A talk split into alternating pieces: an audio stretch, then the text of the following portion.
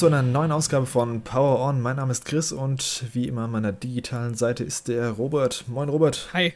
Unser Thema heute ist As Dusk Falls, das neue narrative Adventure Game, das gerade am 19. Juli, glaube ich, für Xbox und PC erschienen ist.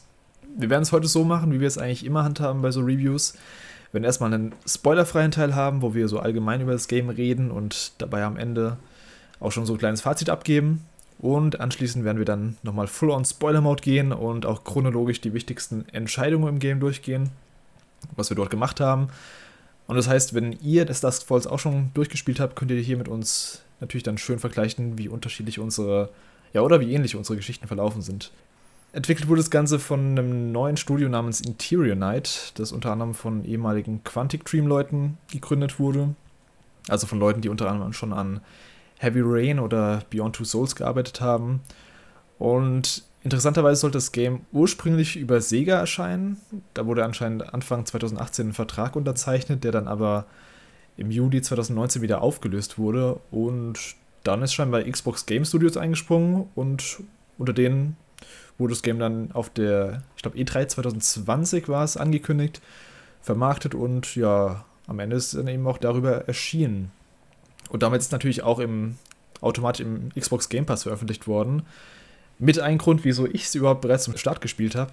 Ich war zwar interessiert am Game, so als Fan von so narrativen Games, aber ich habe jetzt das auch nicht so krass auf dem Schirm gehabt oder ich weiß auch nicht so krass geheimt drauf, dass ich es mir wahrscheinlich direkt zum Start gekauft hätte, wenn es nicht im Game Pass gewesen wäre. Oder wie ging es dir da? Nee, ging mir ähnlich. Also, mich hat es schon direkt angesprochen tatsächlich, eigentlich vom ersten Mal. Also, ich, ich mochte den Grafikstil tatsächlich relativ früh, mhm. obwohl der ähm, ja eher kontrovers aufgefasst wurde, würde ich behaupten.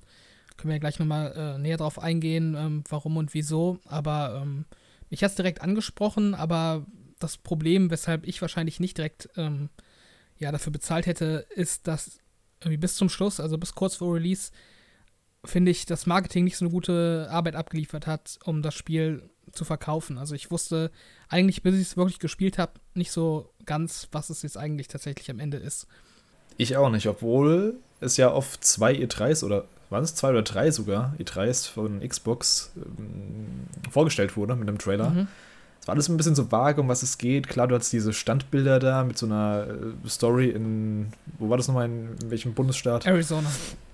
Arizona hat man so ein bisschen so das Feeling mitbekommen, aber nicht, also ich habe bis zum Ende auch nicht mitbekommen, beziehungsweise verstanden, um was es genau geht. Genau. Ähm, ja, das mal so als Ausgangslage. Wir können mal so grob, beziehungsweise allgemein sagen, was um als das Falls geht. Das ist wie gesagt so ein narratives Adventure-Game, so Choose Your Own Adventure-like. Das ist ein großer Fokus auf Entscheidungen mit so einer Geschichte, die sich ziemlich verzweigen kann, je nachdem, was man eben entscheidet. Und eben andere Storyabläufe erzwingen.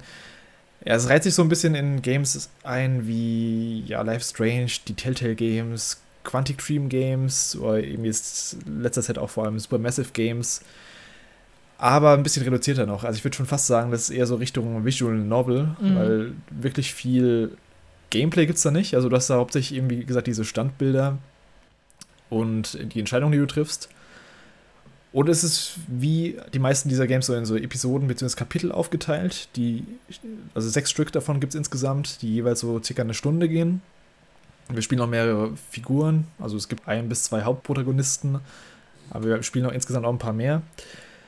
So generell, wie, wie, wie fandest du das Gameplay? War das dir zu wenig im Endeffekt? Weil du, wenn wir es mal runterbrechen, wir haben eigentlich nur, wie gesagt, diese Entscheidungen und Quicktime-Events. Mehr gibt es ja nicht. Ähm, ja, ist schwer zu sagen. Also ich, ich finde es gut, dass sie sich wahrscheinlich als kleines neues Studio eher auf die Sachen konzentriert haben, wo sie ihre Stärken sehen, also im erzählerischen und im, im äh, ja, in der Präsentation so ein bisschen, als wenn sie mhm. da jetzt noch krampfhaft irgendwie so 3D-Gameplay eingebaut hätten, wie man irgendwie rumläuft oder, oder so und ja, das im Endeffekt dann auch irgendwie das, das Tempo vom Spiel rausgenommen hätte und dann vielleicht auch so ein bisschen clunky gewesen wäre. Von daher ähm, habe ich es dann lieber ein bisschen auf das Wesentliche reduziert. Ähm, aber natürlich ist das Gameplay schon ziemlich, ähm, ja, ziemlich stark reduziert. Also man hat da echt wenig Gameplay und das Gameplay, was man hat in Form von Quicktime-Events, ist eigentlich auch sehr selten äh, fordernd. Man kann das Ganze ja auch mhm. mit dem Handy spielen tatsächlich, also das sagt auch schon einiges darüber aus. Ähm, wie, wie komplex das wird. Ähm, aber mich hat es nicht so ganz gestört. Es gibt ja mittlerweile auch viel diese, diese ähm, Filmgames, sag ich mal. Das sind im Endeffekt dann einfach Filme, die ablaufen, wo man dann zwischendurch Entscheidungen trifft. Das ist ja mhm. mittlerweile auch schon so ein Nischengenre geworden, wo es immer mal wieder Ableger von gibt. Und ähm, ja, da reiht sich das Spiel eigentlich ganz gut ein und äh, ich, ich, also wenn Videospiele alle so wären, hätte ich ein Problem damit, aber ab und zu so ein seichtes Spiel, wo ich nur ein bisschen was anklicken muss, da habe ich eigentlich kein Problem mit.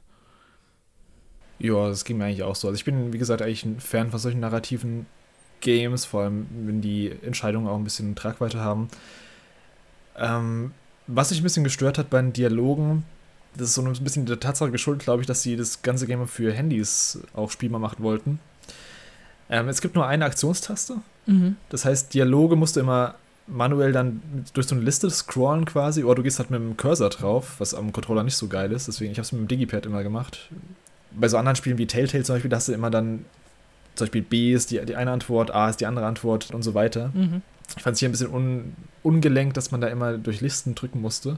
Und komischerweise, ich weiß nicht, ob es bei dir auch so war. Also, du hast ja meist so, dass, dass die Entscheidungen aufploppen. Mhm. Und dann musst du eben auswählen. Aber teilweise war es auch so, dass manche Entscheidungen erst so nach fünf Sekunden eingeblendet wurden. Das fand ich irgendwie super seltsam. Ja, das habe ich auch gehabt tatsächlich. Ähm, ich weiß auch nicht genau, was da der Sinn und Zweck dahinter war. Ich habe das so interpretiert, dass der Charakter irgendwie noch länger überlegt und dann irgendwie noch eine mhm. Entscheidungsmöglichkeit dazukommt. Aber ja. ob das jetzt letztendlich die Intention dahinter war, weiß ich auch nicht. Ja, ansonsten, wie gesagt, also es ist extrem darauf ausgelegt, dass man das auch am Handy spielen können, könnte. Ich habe es mal versucht, mit dem Handy zu verbinden mit dieser Companion-App. Hat bei mir eben nicht geklappt, keine Ahnung. Ich habe es mehrmals probiert. Hast du es mal ausprobiert? Nee, ich habe es gar nicht probiert. Weil irgendwann hat es mich ein bisschen gestört, dass ich. Du brauchst ja eigentlich nur eine Taste. Also du hast ja, wie gesagt, Quicktime-Events laufen alle über eine Taste ab. Mhm. A meistens. Oder eben dieses Wischen, was du halt hier mit dem Analogstick machst am Controller. Mhm. Das ist halt meistens sehr einfache und äh, ziemlich simple Quicktime-Events. Wobei ich, wobei ich dann noch sagen würde, es gibt auch so Quicktime-Events, wo man schnell ähm, Button mashen muss. Und die fand ich tatsächlich relativ schwierig, teilweise. Also ich habe die alle geschafft, aber teilweise war das echt super knapp. Und da weiß ich auch nicht, ob das Spiel das quasi so im Hintergrund manipuliert hat, dass es mir so vorkommen sollte, als wäre es knapp. Oder ob das Spiel hm. vielleicht auch irgendwie so In Inputs gedroppt hat. Also, dass nicht jeder Tastendruck erkannt wurde. Ich weiß nicht, ob du die Erfahrung auch gemacht hast, aber das war irgendwie bei mir so ein, so ein Faktor, wo ich teilweise irritiert war. Ja, ich bin generell nicht mehr so ein Fan von so Quicktime-Events, die dann irgendwie die Entscheidungen so krass beeinflussen, bei denen ich mir denke, ja, okay, jetzt habe ich eine Taste falsch gedrückt, deswegen ist es die gesamte Story, die ich eigentlich in eine andere Richtung treiben wollte, ist dann jetzt kaputt. Mhm. Ähm, da gibt es glücklicherweise auch für Leute, die da vielleicht nicht so schnell sind, gibt es da so eine Option im Hauptmenü, dass du die Quicktime-Events verlangsamen kannst. Das heißt, wenn, wenn, du keinen Bock hast, irgendwie super schnell zu reagieren, oder wenn du gerade müde im Bett liegst, habe ich es euch auch mal angemacht, dass ich so abends im Bett lag und dachte so, oh, jetzt, ich, ich kann jetzt keine Quicktime-Events machen. da gibt es dann diese Funktion, dass die alle Quicktime-Events plus 20 Sekunden sind. Das heißt, du hast ein bisschen mehr Zeit, die Quicktime-Events ähm, durchzuklicken. Ähm, also generell, ich fand die ja teilweise auch ziemlich knapp, aber ich habe es dann auch meistens dann doch geschafft. Also ja, was ich ein bisschen seltsam fand, war, es gab ja wie gesagt diese Dialoge, dieses also der Hauptteil von dem ganzen Spiel. Es gab die Quicktime-Events, meist so Action-Sequenzen oder ja, andere Sachen, die man halt schnell erledigen musste. Und dann gab es noch diese, ja, Erkundungsabschnitte in Anführungszeichen, würde ich es immer nennen, wo man quasi so ein Bildschirm hat und dann am Handy wäre es so gewesen, dass man mit dem Finger irgendwo in die, in die Landschaft klickt und dann irgendwelche Aktionspunkte entdeckt. Das fand ich ein bisschen seltsam, weil am Controller konntest du einfach am Digipad durchscrollen. Ich weiß nicht, ob das so gedacht war, aber ich fand das irgendwie ein bisschen komisch. Okay. Nee, ich habe tatsächlich das Digipad gar nicht benutzt. Ich bin immer mit dem Analogstick mit dem Cursor dann quasi ja, über den Bildschirm gegangen und dann Ach, krass, okay. wurden die Sachen halt immer nur eingeblendet, wenn man dann ähm, sowieso in der Nähe davon war. Also ich wusste nicht beim ersten Blick, wo irgendwas ist, sondern musste den Bildschirm absuchen. Also Krass, nee, das, das, das war mir ein bisschen zu müßig, das dann irgendwie war's, mit dem Digi. Ja, war es auch. Ich habe es gar nicht erst ausprobiert mit dem Digi-Kreuz, hätte ich vielleicht mal machen sollen, aber du hast recht, das war auf jeden Fall. Also mit dem Digi-Kreuz war es halt dann quasi einfach so wie normale Dialoge auswählen. Bist dann einfach von einem Punkt zum nächsten gesprungen. Ja. Was dann auch angenehmer war, vor allem wenn es ein bisschen um Zeit ging dann noch. Ähm, ja, das mal zum, zum, zum, vielleicht zum Gameplay an sich. Ich fand es jetzt, wie gesagt, nicht so schlimm, dass es so reduziert war. Ich finde nur, es hätte ein bisschen komfortabler sein können bei den Auswahlmöglichkeiten. Aber ja, da, da gewinnt man sich auch dran. Also. Mhm. Vielleicht mal zum Stil, den hast du auch schon angesprochen. Der fällt ja sofort auf, dieser, ja, wie nennt man, also ich habe es mal so ich kann es am besten vielleicht so formulieren, sie haben Szenen mit echten Schauspielern gedreht, die Szenen dann als einzelne Standbilder aufgeteilt und die Standbilder dann mit einem Comicfilter überzogen und die dann so in, als Spiel eingestreut. Mhm. Und ich glaube, das hast du eben auch vorhin schon gesagt, ähm, ist ein kleines Team gewesen, wollten sich wahrscheinlich auf die Geschichte konzentrieren. Das war ja auch so ein Grund, dass sie eben keine teuren Motion Capturing Animationen ja entwickeln konnten, einfach budgetmäßig schon. Und das ist ein, ein ganz guter Kompromiss ist, wenn man so einer ja, man hat trotzdem echte Schauspieler, man hat trotzdem die Performance von denen, auch vor allem was ähm, ja was äh, audiomäßig angeht, aber man muss eben nicht diese teuren Gesichter modellieren oder die teuren äh, Animationen modellieren. Man kennt es ja auch von anderen Spielen, die dann ja, die vielleicht nicht das größte Budget haben, aber trotzdem sowas versuchen, dass die dann ein bisschen äh, ja, hackelig oder clunky aussehen. Da finde ich das eigentlich ganz gut, auch wenn ich den Stil am Anfang schon ziemlich gewöhnungsbedürftig fand. Aber ich finde, nach, nach einer halben Stunde hat man sich da schon dran gewöhnt irgendwie. Mhm. Ich finde auch, die Standbilder haben oft genug gewechselt. Also es war jetzt nicht so, dass dann irgendwie ein Gesichtsausdruck drei Minuten zu sehen war, sondern die haben schon alle paar Sekunden eigentlich einen neuen Frame gehabt.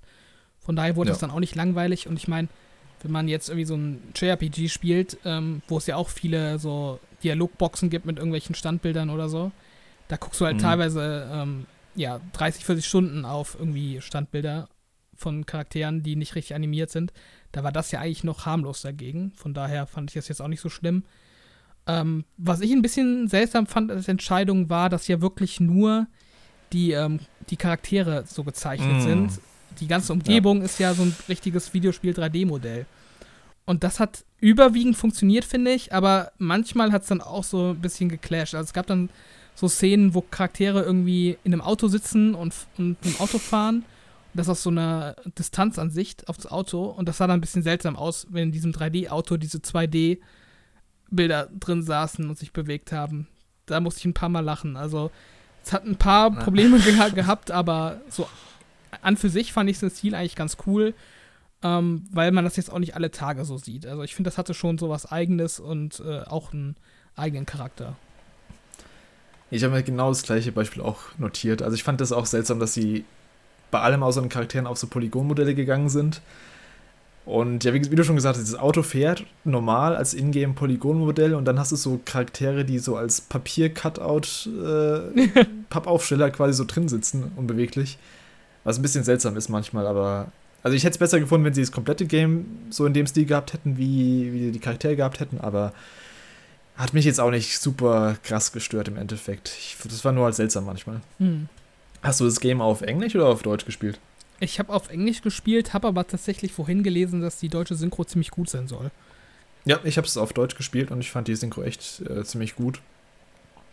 Deswegen kann man sich auch gerne auf Deutsch geben, wenn man der Englischsprache nicht so mächtig ist oder Bock hat, einfach sich so zu berieseln. Mhm. Es gab ja schon eine Reihe an Schauspielern. Ich kannte jetzt nur diesen einen Typ, diesen Sam Douglas, der auch in Heavy Rain war, den Scott Shelby gespielt hat damals. Ansonsten waren mir die, die Schauspieler alle ähm, unbekannt. Ja, ich habe auch tatsächlich ähm, danach so ein bisschen auf IMDb geguckt und äh, geguckt, ob ich irgendjemanden davon kenne, aber die waren mir mhm. alle unbekannt. Ich glaube, die Vanessa, die in einer späteren Kapitel dann vorkommt, die hat so ein paar ähm, kleinere Rollen jetzt mittlerweile gehabt, aber sonst waren das eigentlich alles eher ähm, ja, unbekanntere Schauspieler. Ich glaube, die Mutter der Holz ist mir auch noch ein bisschen bekannt vorgekommen, aber ich bin mir nicht sicher, woher. Ich habe da auch nicht mal nach geschaut. Aber trotzdem generell fand ich die Performance von denen ziemlich gut. Also ich, ich kann es nur anhand von der deutschen Synchronisation beurteilen, aber ich denke mal, die Englisch war auch, ja, dann auch ziemlich gut, oder? Ja, war durchaus, durchaus gut, ja. Es gab da eigentlich kein, kein Problem, was mir aufgefallen wäre. Also es hat immer durchgehend eigentlich äh, mich bei der Stange gehalten. War jetzt nie so, dass ich irgendwie immersiv da rausgeholt wurde, weil irgendwas schlecht wäre, ähm, was die Vertonung angeht oder die, ja, die, die schauspielerische Leistung. Von daher habe ich da eigentlich gar keine Beschwerden. Ja.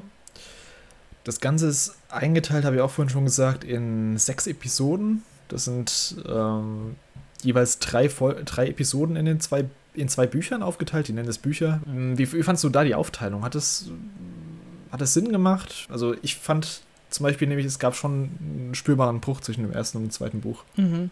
Ja, auf jeden Fall. Also da war, wurde schon ein deutlicher Cut gemacht.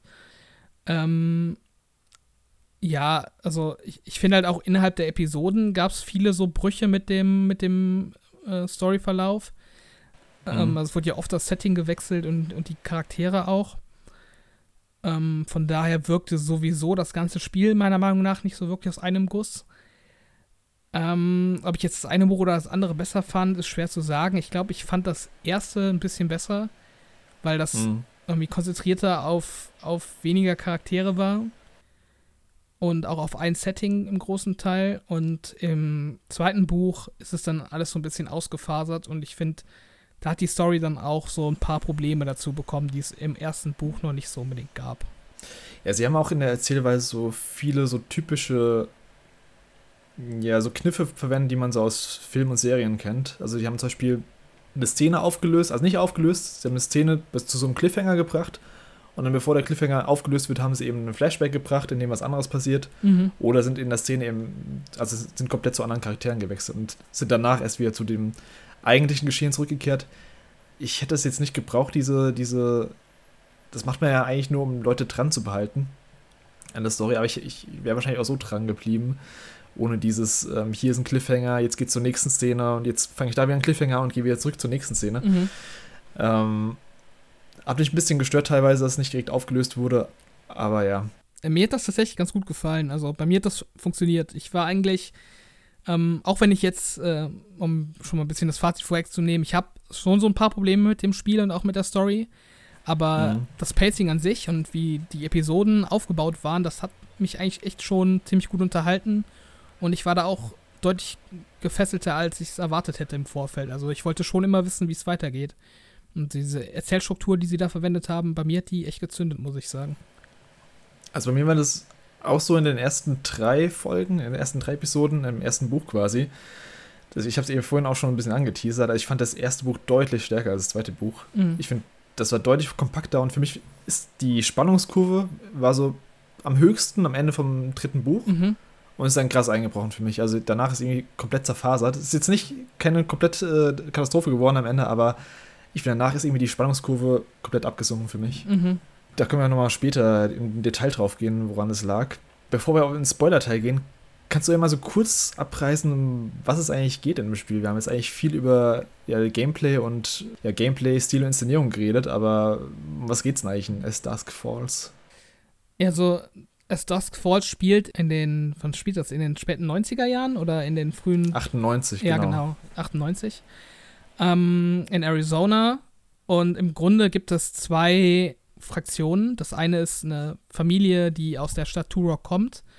Ähm, das ist so eine, ja, so eine etwas ärmlichere Familie, bestehend aus Vater, Mutter und drei Söhnen, die eben einen Raubzug planen beim lokalen Polizeischeriff. Und ähm, dann nach dem äh, Raubzug eben auf der Flucht in einem Motel unterkommen. Die zweite Gruppe ist Vince, der mit seiner Frau und der gemeinsamen Tochter sowie mit seinem Vater umzieht und unterwegs ist nach, ja, durchs Land und dann eben in Turok durchfährt, durch, über den Highway und Mhm. dann eine Panne mit dem Auto hat und ähm, ja, die kommt dann auch im selben äh, Motel unter, wo dann eben die Holz quasi auf ihrer Flucht einmarschieren und ähm, es kommt dann zu so einer Geiselsituation, wo eben diese Familie von den Holz ähm, als Geisel genommen wird. Und das ist quasi so die Ausgangslage ja, von dem ersten Buch sozusagen. Und ja, worum es letztendlich geht, so motivmäßig oder thematisch, das fand ich halt auch bis zum Ende nicht so richtig klar. Ähm, das ist auch eins meiner Probleme, dass, dass das Ganze nicht unbedingt vor sich hin plätschert, aber so schwer greifbar ist, was eigentlich die Entwickler erzählen wollten. Also meine Interpretation des Ganzen ist im Grunde, dass es darum geht, wie ein Ereignis das Schicksal im Leben verändern kann.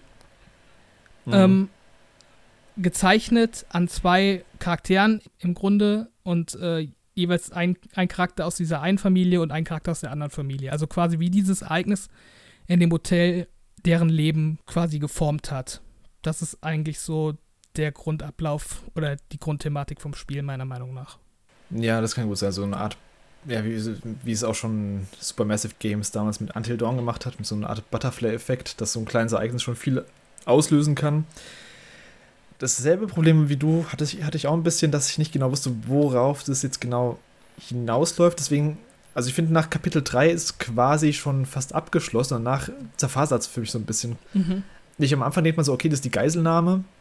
Und dann gibt es halt die Situation da und danach gibt es eine andere Situation, die dann nicht mehr so konkret ist, finde ich. Also da spalten sich auch so ein bisschen Charaktere auf. Ähm, die Schauplätze wechseln so ein bisschen und ja, das hat dann nicht mehr so einen ganz krassen Fokus, finde mhm. ich, wie in den ersten paar Episoden. Es kommen auch nochmal neue Charaktere dazu.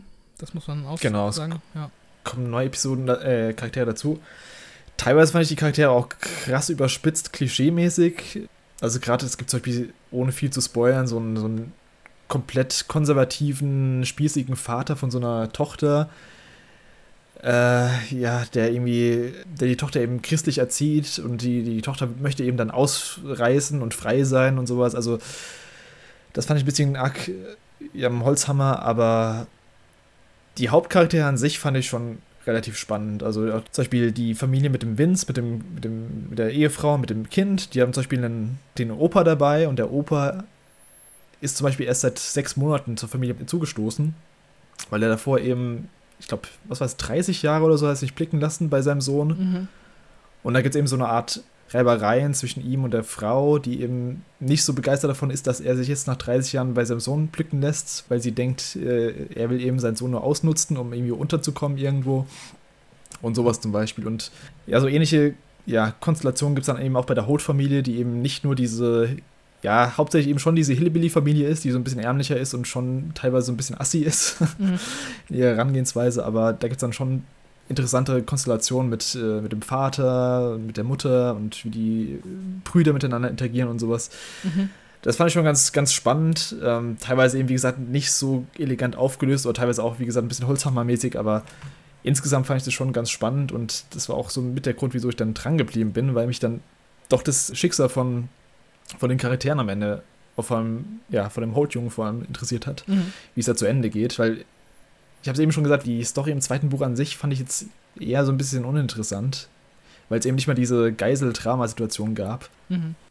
Ja, sehe ich auch ähnlich. Ich fand bei den Holz auch gut, ähm, dass man nicht so richtig wusste, oder ich wusste zumindest eigentlich fast bis zum Ende nicht so wirklich, ob es da Sympathieträger gibt in der Familie oder nicht. Mhm. Also so, ja. also es sind ja drei Söhne und zum Beispiel den ältesten Sohn, da dachte ich am Anfang noch, ähm, der ist eigentlich so der Sympathieträger aus der Gruppe und derjenige, der irgendwie noch so am coolsten drauf ist. Ähm, aber war dann in meiner Story dann tatsächlich am Ende nicht mehr so.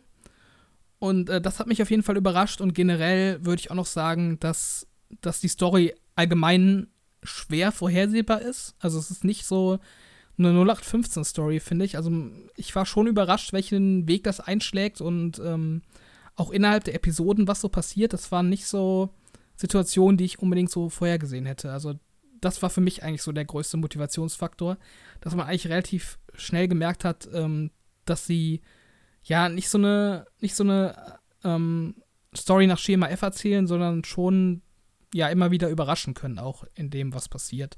Und das war für mich dann so der Hauptfaktor. Die Charaktere an sich ansonsten mochte ich auch, ähm, aber mein Problem ist, dass nicht genug auf die einzelnen Charaktere eingegangen wurde, weil es zu viele waren, finde ich.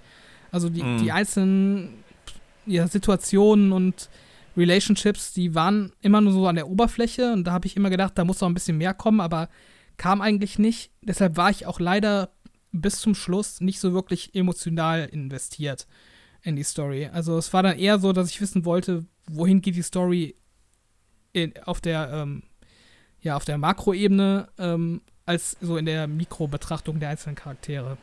Ja, so komplett emotional investiert war ich auch nicht. Ich, ich fand aber auch vor allem die Holt-Familie spannend, weil, wie du schon gesagt hast, man wollte teilweise irgendwie Sympathie, also denen teilweise so ein bisschen Sympathie entgegenbringen, aber dann haben sie wieder was gebracht, wo man gedacht hat, ja, das geht gar nicht. Und dann teilweise waren sie doch wieder auf der, wo man dachte, ah, okay, vielleicht ist es doch gar nicht so schlimm. Also das war nicht wirklich, das war nicht komplett so schwarz-weiß, wie man es aus anderen vielleicht kennt, anderen ähm, Filmen, Serien oder Games kennt. Mhm.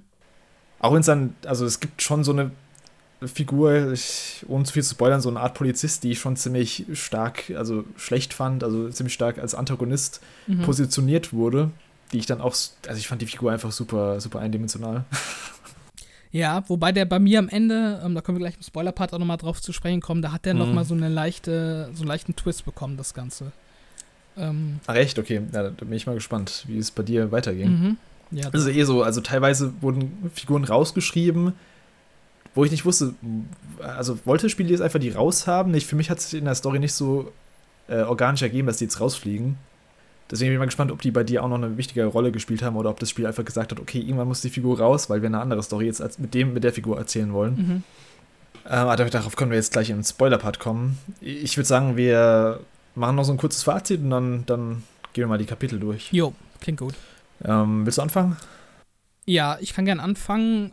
Also vielleicht mal grundsätzlich die Frage zu beantworten, ob man das Spiel spielen sollte, würde ich schon sagen, ja, wenn man Game Pass hat, sollte man mal reinschauen. Gerade wenn man so narrative Games mag. Ich finde, das lohnt sich schon. Das macht schon einige Sachen anders, als ich es jetzt vor allem so von Telltale oder, oder Life is Strange kenne. Also die Story ist insgesamt ziemlich ernst und ähm, ja, und ambitioniert, würde ich auch sagen. Ähm, findet dann leider nicht immer so ganz ähm, den Abschluss. Es gibt finde ich, zu viel Filler insgesamt mit Charakteren, die, die eigentlich irrelevant sind für die Story. Und mhm. leider nicht genug Tiefgang für die einzelnen Storystränge. Ähm, aber das Spiel überrascht dann trotzdem immer wieder und ähm, hält einen bei der Stange, auch mit dem Pacing. Von daher bin ich da schon relativ zufrieden mit rausgegangen, auch weil ich keine Erwartungen ans Spiel hatte. Also ich habe mich einfach mal drauf eingelassen und hatte dann schon meinen Spaß damit und habe dann auch Spaß daran gehabt, jeden Abend eine Episode zu spielen. Von daher kann ich da jetzt nicht zu kritisch zu sein, aber gerade so was die Story angeht, ist das Spiel meiner Meinung nach nicht 100% rund. Mhm. Ja, wie du hatte ich auch keine großen Erwartungen, deswegen als Fan von so narrativen Sachen fand ich das auch ganz cool. Also es hat, ist vor allem durch den Stil eben ziemlich einzigartig. Also kann man sich schon gerne mal geben als ähm, Fan von solchen Spielen. Und wenn man halt mit dem Stil kein Problem hat, ich fand, wie gesagt, die erste Hälfte fand ich ziemlich gut. Also sie hat mich echt den Bildschirm gefesselt, so mit dem Geiseldrama und mit dem, was passiert da, wen kann ich retten, wer stirbt und wie geht's weiter. Dann in der zweiten Hälfte fand ich, gab es leider so einen ziemlichen Einbruch in der Qualität, was das Game jetzt nicht für mich zerstört hat, aber halt, ich fand es einfach nicht mehr so interessant, was da mit den Charakteren passiert. Und teilweise, finde ich, find ich gab es auch gewaltige Logiklöcher. Aber dazu können wir im, im Spoiler jetzt nochmal im Detail kommen. Ja, vielleicht nochmal zum Gameplay an sich. Also das reduzierte Gameplay, wie gesagt, das fand ich nicht schlimm. Also das ist halt eher so eine Art Visual Novel. Und wer gar keinen Bock auf so Quicktime-Events hat, der kann beim Spiel das auch quasi ausstellen, indem man einfach die, ja, die Zeit erhöht. Plus 20 Sekunden für jedes Quicktime-Event.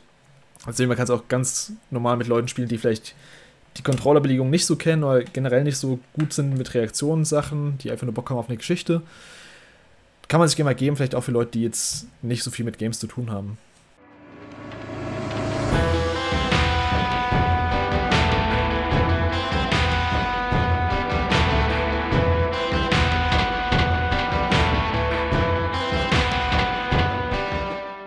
So, dann sind wir im Spoiler-Teil offiziell jetzt.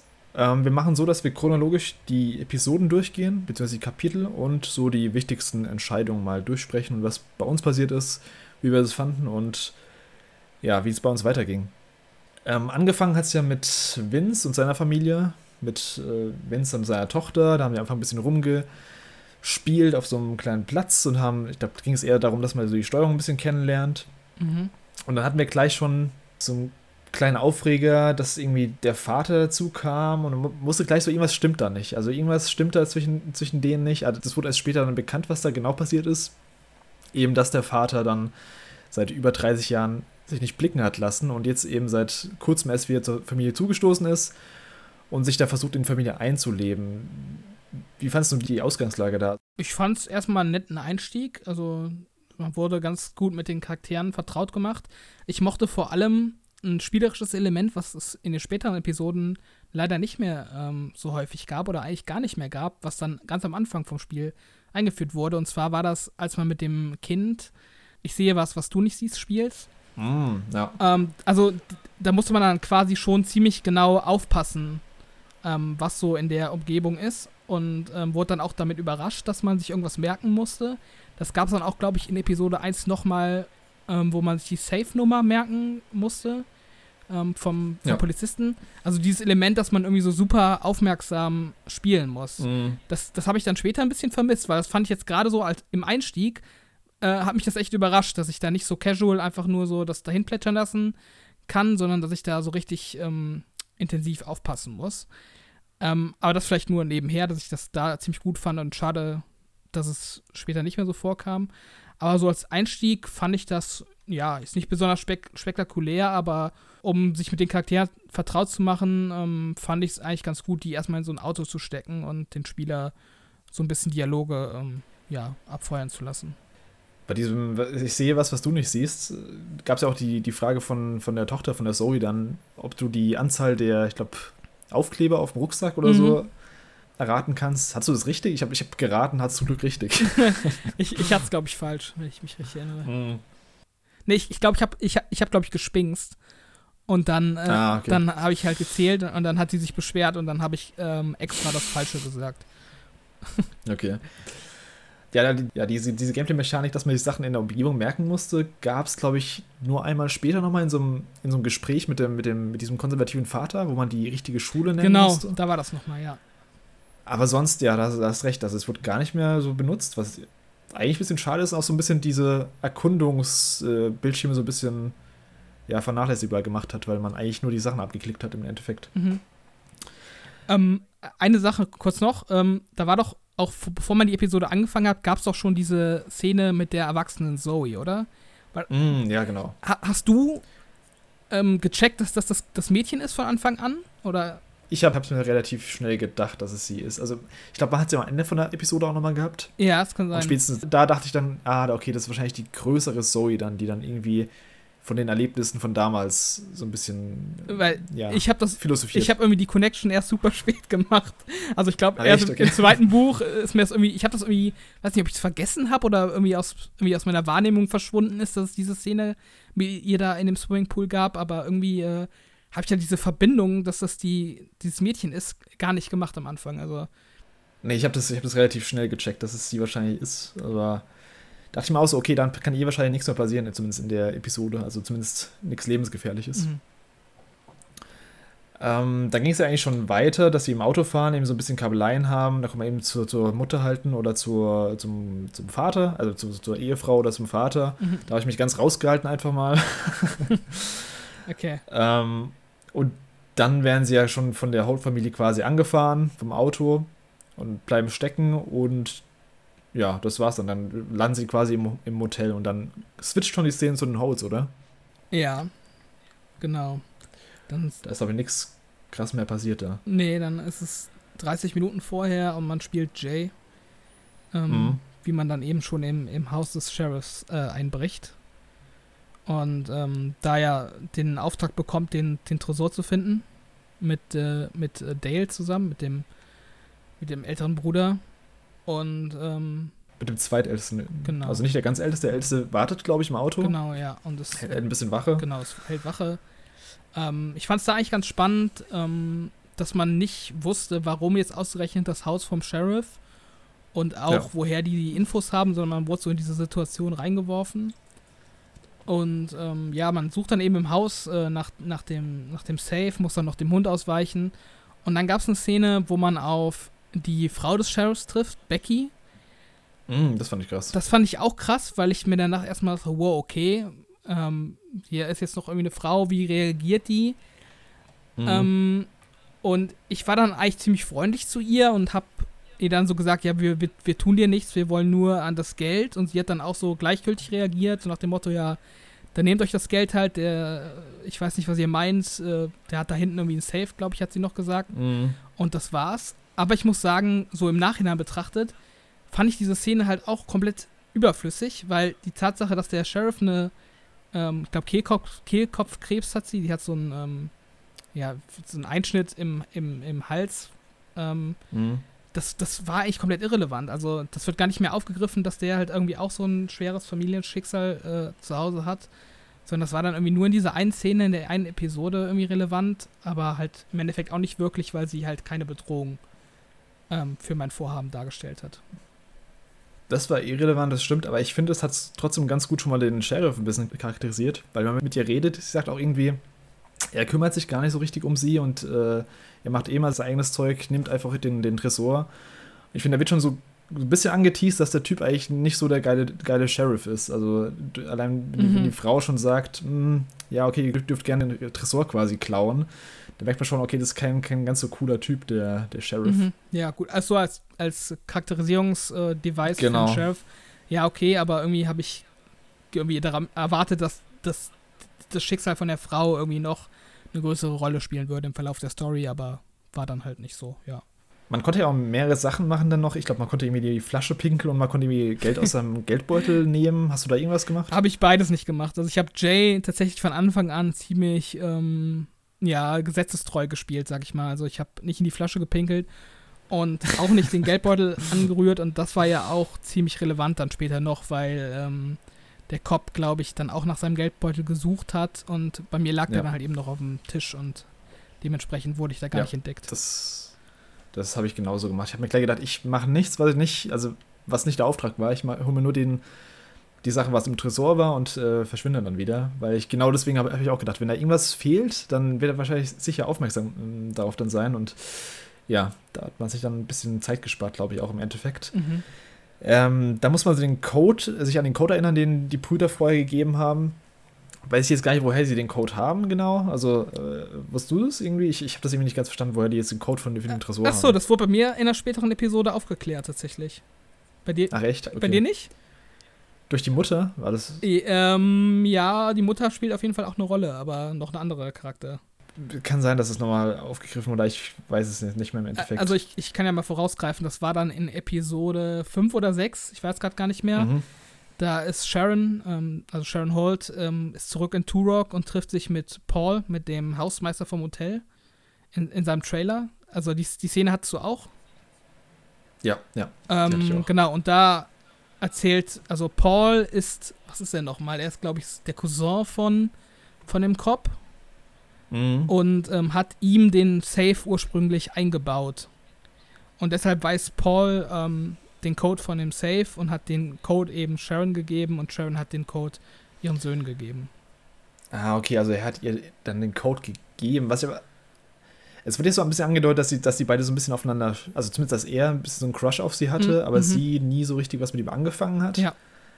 Ähm, deswegen hat es mir ein bisschen gewundert. Ich, also, wenn die beiden das Verhältnis gehabt hätten, früher hätte ich es mir vorstellen können. Aber so ist es ja eher so ein, okay, er hat einfach den Code ihr gegeben. Hm, aus welchem Grund denn? Ja, ich glaube einfach aus freundschaftlichem Grund oder hm. dass er, ja, vielleicht weiß er auch, dass, dass sein, dass sein ähm, Cousin, also der Cop, so irgendwie krumme Dinge am Laufen hat und hat dann halt auch gedacht, so, sie, die kann das Geld besser gebrauchen als er. Vielleicht, mhm. vielleicht so aus dem Grund, aber ja, es wurde dann zumindest im späteren nochmal aufgegriffen, ähm, okay. woher sie den Code hatten, was mir dann auch ganz gut gefallen hat, dass das nicht einfach so den Tisch gekehrt wurde. Ja, da muss man sich ja diesen Code erinnern, weil, weil ähm, Jay ihn irgendwie verloren hat im Haus oder auf dem Weg zum Haus. Ähm, ich habe mir, während die mir den Code gegeben haben, schon gedacht, dass der Code irgendwie noch wichtig ja. sein wird und der wurde so in die Kamera gehalten, da dachte ich mir, okay, ich schreibe mir den auf mal. Oder mach zumindest irgendwie ein Bild davon. Und ja, den habe ich dann auch äh, richtig eingesetzt, den Code. Ja, ich auch. Also ich, ich habe mir den auch merken können. Das waren ja zum Glück nur äh, vier Ziffern. Vier, genau. Und äh, ja, nach, dem, nach der ersten Szene da mit dem ähm, Spiel mit der Tochter, da war es dann eigentlich klar, dass man sich ja so manche Sachen merken muss. Mhm. Und dann, ja, habe ich mich auch daran erinnert. Und dann hat man eben diesen, ja, dieses Buch rausgenommen und das Geld. Das, das, das Buch ist mir gar nicht so aufgefallen am Anfang. Mhm. Was ich übrigens ein bisschen komisch fand, also dass, dass Jay das Buch geklaut hat, wo ich vorher noch extra die Sachen nicht geklaut habe, die ganzen. Also ich habe nicht in die Flasche gepisst, ich habe nicht, ich habe nichts aus dem Geldbeutel geholt und dann nimmt er dieses komische Vogelbuch mit. Ähm, wo ich mir auch dachte, okay, das war ein bisschen unnötig. Wieso hat er jetzt dieses Vogelbuch mitgenommen, was ja im Endeffekt nochmal eine super wichtige Rolle spielte in weiteren Episoden mhm. dann. Ja, ja, und dann kam eben dann der Sheriff zurück und man musste eben so ein bisschen ausweichen. Da ist jetzt nichts mehr mit mir großartig passiert. Ich bin ihm eben ausgewichen und äh, der Sheriff hat dann quasi nur noch ja, gesehen, wie das Auto wegfährt. Mhm. Ja, so ging es mir auch, aber ich finde es gerade krass mit dem Blick auf den Storybaum, den ich hier gerade offen vor mir habe, wie viele Abzweigungen und leere Felder es da noch gibt bei mir. Also da habe ich mhm. scheinbar und du ja dann scheinbar auch total die Story abgekürzt. Also es gibt dann da durchaus noch Verzweigungen, die ich jetzt gar nicht kenne. Ja, und dann ähm, switcht quasi die Szene wieder zu, den, zu der Familie von Vince mit der Tochter und dem, der Mutter und ähm, dem Vater, die jetzt im, im Hotel gelandet sind und kein Geld, also nicht wirklich Geld haben und dann versuchen mit dieser äh, Motelbesitzerin zu verhandeln, dass sie zwei Zimmer brauchen, eben für den, für den Großvater und für sie da war es bei mir so ein bisschen, dass ähm, ich die, die, diese Besitzerin, die Choice, ein bisschen verärgert habe und dann musste irgendwie meine, also die Frau einspringen für mich und hat es dann ein bisschen geklärt noch. Wie, wie war das bei dir? Nee, es ging bei mir eigentlich. Also ich habe meinen Sch okay. Charme spielen lassen und ähm, habe sie dann überzeugt, uns trotzdem ein äh, Zimmer zu geben. Ich, ich glaube, ich meinte irgendwie, ähm, kann ich bitte den Chef sprechen? Und sie meinte dann, ja, aber der, der steht doch vor ihr. So. ja, okay. Kann denn eine Frau kein Chef sein? Hat sie dann irgendwie so zu mir gesagt. Da ich so, oh, ja, okay. nee, nee. Darum ging es mir nicht, aber gut. nee, nee, also ich, ich war dann irgendwie nett zu ihr, habe gesagt, dass ich ein kleines Kind bei mir habe und äh, dann hat sie quasi äh, die Schüssel rausgerückt, ja. Ja, und dann konnte man sich aufs Zimmer zurückziehen mit, mit seiner Frau und dann eben entweder entscheiden, bei ihr zu bleiben oder mit dem Vater kurz rauszugehen, weil der mit einem sprechen wollte. Was hast du denn da gemacht? Ähm, nee, ich habe gerade am Anfang vom Spiel habe ich ziemlich zu meiner Frau gehalten. Also, weil es wurde ja irgendwie so etabliert, dass der Vater und Vince ähm, ein schlechtes Verhältnis haben. Mhm. Und äh, die Frau war irgendwie gestresst, auch von der ganzen äh, Situation. Und dann habe ich es irgendwie vernünftig gefunden, dann dem Vater zu sagen, er soll alleine mit dem Hund gehen und äh, mich erstmal um meine Frau zu kümmern. Ach, krass, okay, da hast du die, die ganze Unterhaltung eigentlich mitbekommen. Die wichtige Unterhaltung quasi. Nämlich der Vater, der Jim, der nimmt den Vince so ein bisschen zur Seite und fragt ihn, also er erzählt ihm so ein bisschen, entschuldigt so, so, sich so ein bisschen darüber, dass er eben 30 Jahre nicht da war und sowas. Und ähm, es wird ja auch, ich weiß nicht, ob du es dann auch nicht mitbekommen hast, aber er hat ja ähm, Gehirnkrebs, also Hirnkrebs. Mhm. Ich weiß nicht, ob es bei, bei, dir schon so früh thematisiert wurde. Auf jeden Fall kommt es auch nochmal zur Sprache und die eigentliche Sache ist, dass Jim ihn bittet, bei der Familie einzuziehen. Also er fragt ihn, ob er dann später irgendwie bei ihnen einziehen kann. Und da wird eben auch so ein bisschen, so ein bisschen das Verhältnis klarer. Und dann habe ich dann aber gesagt, nee, du bist jetzt gerade sechs Monate in unserem Leben drin, warst 30 Jahre nicht da, du darfst jetzt nicht einfach direkt in, uns, in unser Haus einziehen dann. Also das finde ich auch ein bisschen seltsam dann. Ähm, nee, also mit dem Gespräch mit Michelle ist das ein bisschen anders abgelaufen. Also da ging es dann hauptsächlich um Zoe, und dass Zoe halt so ähm, äh, begabt ist und irgendwie eine Klasse überspringen soll. Das war so der eine Teil des Gesprächs und dann ging es halt auch noch okay. darum, ähm, dass sie halt so zu Vince meinte, ja, du weißt schon, ähm, was dein Vater will, der will doch garantiert bei uns mit einziehen. Ah, okay. Und, ja, und dann haben sie es da auch ein bisschen thematisiert. Genau, und dass der Vater halt irgendwie krank ist, das wurde, glaube ich, auch so impliziert, aber ähm, dass er jetzt noch Krebs hat oder so, das wurde dann, glaube ich, erst später im Spiel mal deutlich ausgesprochen. Also ich glaube, das war so ein Aspekt, der da nicht wirklich ähm, vorkam. Also später hat es bei mir auch noch relativ wichtige Tragweite, dass er Krebs hatte, also zumindest Hirnkrebs. Ich weiß nicht, ob die Szenen dann bei dir auch kamen. Auf jeden Fall, ähm, dann danach gehen die quasi alle wieder ins Hotel zurück oder sind im Hotel. Und dann stürmen eben die Holes des Motel. Ich weiß gar nicht, ob die sich da jetzt einfach nur zurückziehen wollten oder ob die ich glaube, sie waren einfach nur ein Versteck gesucht, oder? Ja. Oder haben sie tatsächlich vorgehabt, das Ding zu übernehmen und so Geiseldrama zu spielen? Nee, waren die nicht, weiß waren nicht die nicht zu dem Zeitpunkt schon so verfolgt von super vielen Polizisten und sind dann halt quasi so auf der Flucht da rein, reingestürmt? Stimmt, das kann sein, ja, genau. Das sind reingestürmt und eben gleich so ein bisschen mit Waffe bedroht und alles. Da hat man gleich gemerkt, dass, dass die, ja, dass die keinen Spaß äh, verstehen, so ein bisschen. Und man muss einfach den Hund beruhigen. Zumindest war, es bei mir so. Ich habe den Hund beruhigt mhm, mhm, und das ist auch erfolgreich bei mir ja. gewesen. Also, ja, bei mir auch. Ja. Sie wollten nicht zuerst den Hund abknallen, wenn er nicht leise ist. so ein bisschen die Forderung war das. Ja, das war halt auch so die ersten Stellen, wo ich mir irgendwie so dachte, okay, meinen die das jetzt alles ernst? Also, also sind die. Mm. Es war mir halt wirklich bis fast zum Ende vom Spiel, war ich mir irgendwie nicht sicher, ob diese Holz ob die wirklich so richtig krass kriminell sind oder ob die quasi in so einer Situation reingeraten sind, wo die halt irgendwie überfordert waren und irgendwie so auf, auf tough gemacht haben.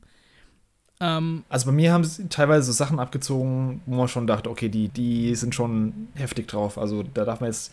Zu Beginn stimme ich dir zu, da, da war es noch so, also würden die jetzt einen Hund abknallen einfach ja, genau. so, weil er gerade rumbellt, aber hätte vielleicht sogar passieren können. Ich, ich, also hier gibt es noch zwei Story-Abzweigungen, in denen, glaube ich, der Hund sterben kann. Ich bin mir nicht ganz sicher. Oh je. Ähm, ja, vielleicht auch, um da schon mal, wo wir gerade davon sprechen, nochmal drauf näher einzugehen. Das ist halt auch sowas, was ich vorhin meinte im spoilerfreien Part mit fehlender Tiefgang. Also, gerade wenn ich mir die Familie Holt ansehe, ich verstehe halt irgendwie so gar nicht, was das für Leute sind. Also, ich finde, die sind so richtig ungreifbar. Die wohnen halt irgendwie auf so einer Farm ähm, und der Vater ist halt irgendwie so ein äh, Säufer, der Spielschulden hat. Aber mhm. in dem Moment ähm, wirken die, die Söhne eigentlich ziemlich vernünftig und die Mutter wirkt eigentlich auch vernünftig und es wirkt in diesem Rückblick, der später kommt im Spiel, wirkt es halt eher so, als würden die so unter der Fuchtel vom Vater leiden und ähm, es irgendwie nicht schaffen, sich davon zu emanzipieren. Aber dann gibt es halt diese Szenen dann im Hotel, wo dann, wo die dann halt auch wie so richtige Psychopathen wirken und wie so richtig, ja. also keine Ahnung, auch da, wo die sich dann später ähm, so Schießerei mit der Polizei liefern und so, wo ich mal dachte, so, also diese ganze Ausgangslage, warum die das überhaupt alles gemacht haben mit diesem Raubüberfall und so, da habe ich mir gedacht, das steht doch in keinem Verhältnis dazu, sich jetzt so eine Schießerei mit der Polizei zu liefern und halt je nachdem zu sterben oder halt lebenslang in, in den Knast zu wandern.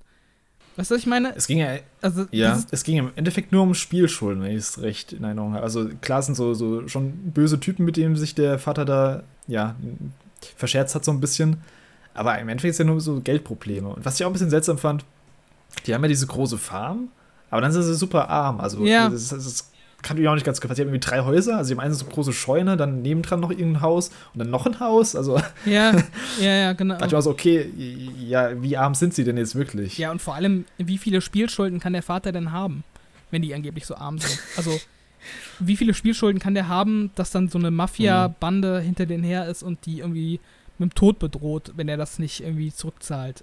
Also, irgendwie diese ganze Hintergrundstory, gerade von den Halls, die fand ich, die wurde so komisch angerissen aber halt gar nicht irgendwie logisch zu, zu Ende erzählt oder gar nicht logisch erzählt, sodass man ähm, verstehen kann, warum die so extrem ähm, daraufhin handeln.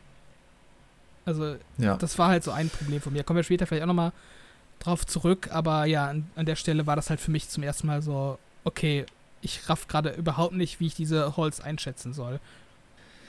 Ja, und äh, das ist ein guter Stichpunkt, nämlich danach haben die angefangen, so ein bisschen handgreiflich zu werden. Also einer der Holes, ich glaube, der, ich weiß nicht, ob es der ältere war oder der mittelgroße, der übrigens im Gefängnis war, das weiß man auch relativ früh schon, dieser, wie hieß der nochmal? Äh, ähm, Dale? Dale, genau, der, der war im Jugendgefängnis mhm. für eine Weile. Also man weiß schon, dass sie irgendwie kriminell waren auf jeden Fall. Auch wenn sie überhaupt haben, das war irgendwie ungerechtfertigt. Aber ich glaube, da, da gibt es auch keine genauen Details, was da genau passiert ist damals. Mhm. Zumindest weiß ich gerade nicht. Auf jeden Fall, was bei mir passiert, die, dieser Dale oder dieser Tyler, ich glaube Tyler war es eher, der älteste Sohn, schlägt die Besitzerin und ihr fällt so ein Ohrring ab mhm. auf dem Boden. Ja. Wodurch eben dieser Ohrring auf dem Boden landet, der später auch noch ein bisschen äh, relevant wird. Genau, das ist bei mir genauso passiert. Ja, genau, und dann wird eben äh, die Familie als Geisel genommen von mir. Ja, generell so bei dieser ganzen Geiselnahme, wo man dann ähm, die ganze Zeit ähm, Vince spielt, ich fand es eigentlich ganz spannend, äh, in der Situation Vince zu spielen, auch gerade weil ich die Holz so schlecht einschätzen konnte.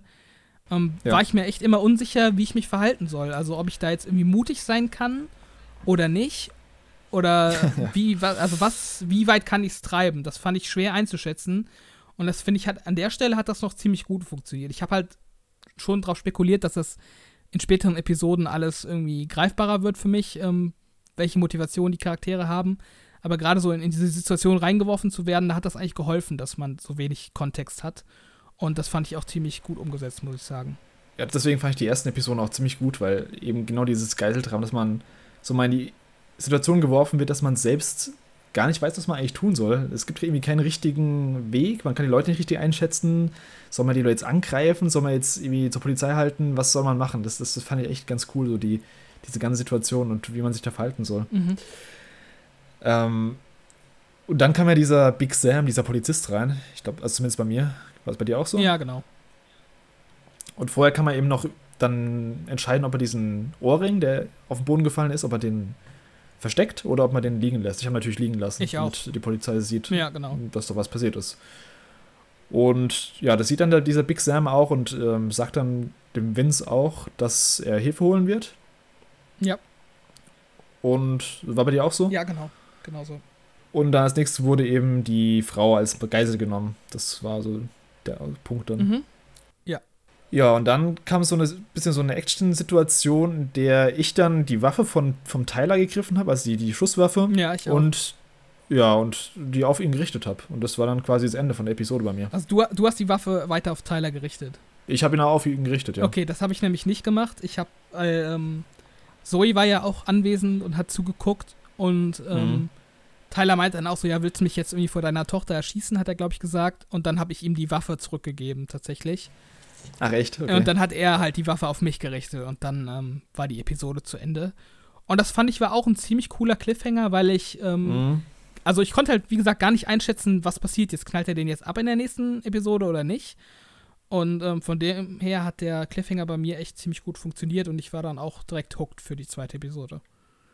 Ich dachte mal in der Entscheidung noch so, ja, das sind eigentlich nur so, also klar, das sind schon ein bisschen kriminelle Jugendliche oder äh, junge Erwachsene, aber ich glaube jetzt nicht, dass die direkt einen erschießen würden, wenn ich eine Waffe auf den. Ich glaube, ich dachte mir eher so, vielleicht schüchter ich die damit ein bisschen ein, aber Mhm.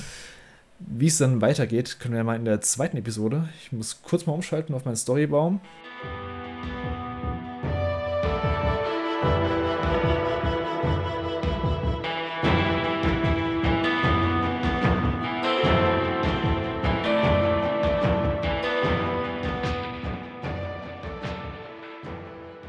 Kapitel 2. Das hieß Grundlagen der Ökonomie auf Deutsch.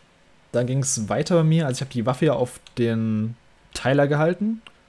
Aber die Waffe war leer und die Holes haben mich quasi reingelegt und ins. Ah nee, warte mal. Ich habe die Waffe gehalten, Ja.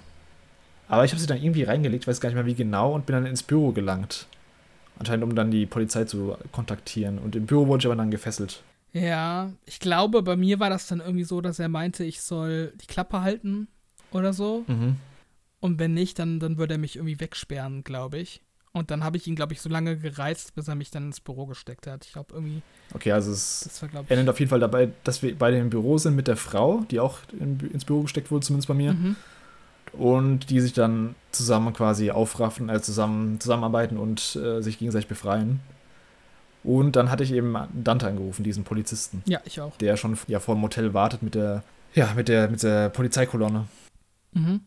Das lief bei mir genauso ab, ja. Dann bin ich aus dem Büro entkommen, bin dann hochgelaufen zu meiner Tochter, weil ich ja die, die Zoe war ja noch gar nicht unten. Aber ich glaube, sie wurde irgendwie von Jay mitgenommen.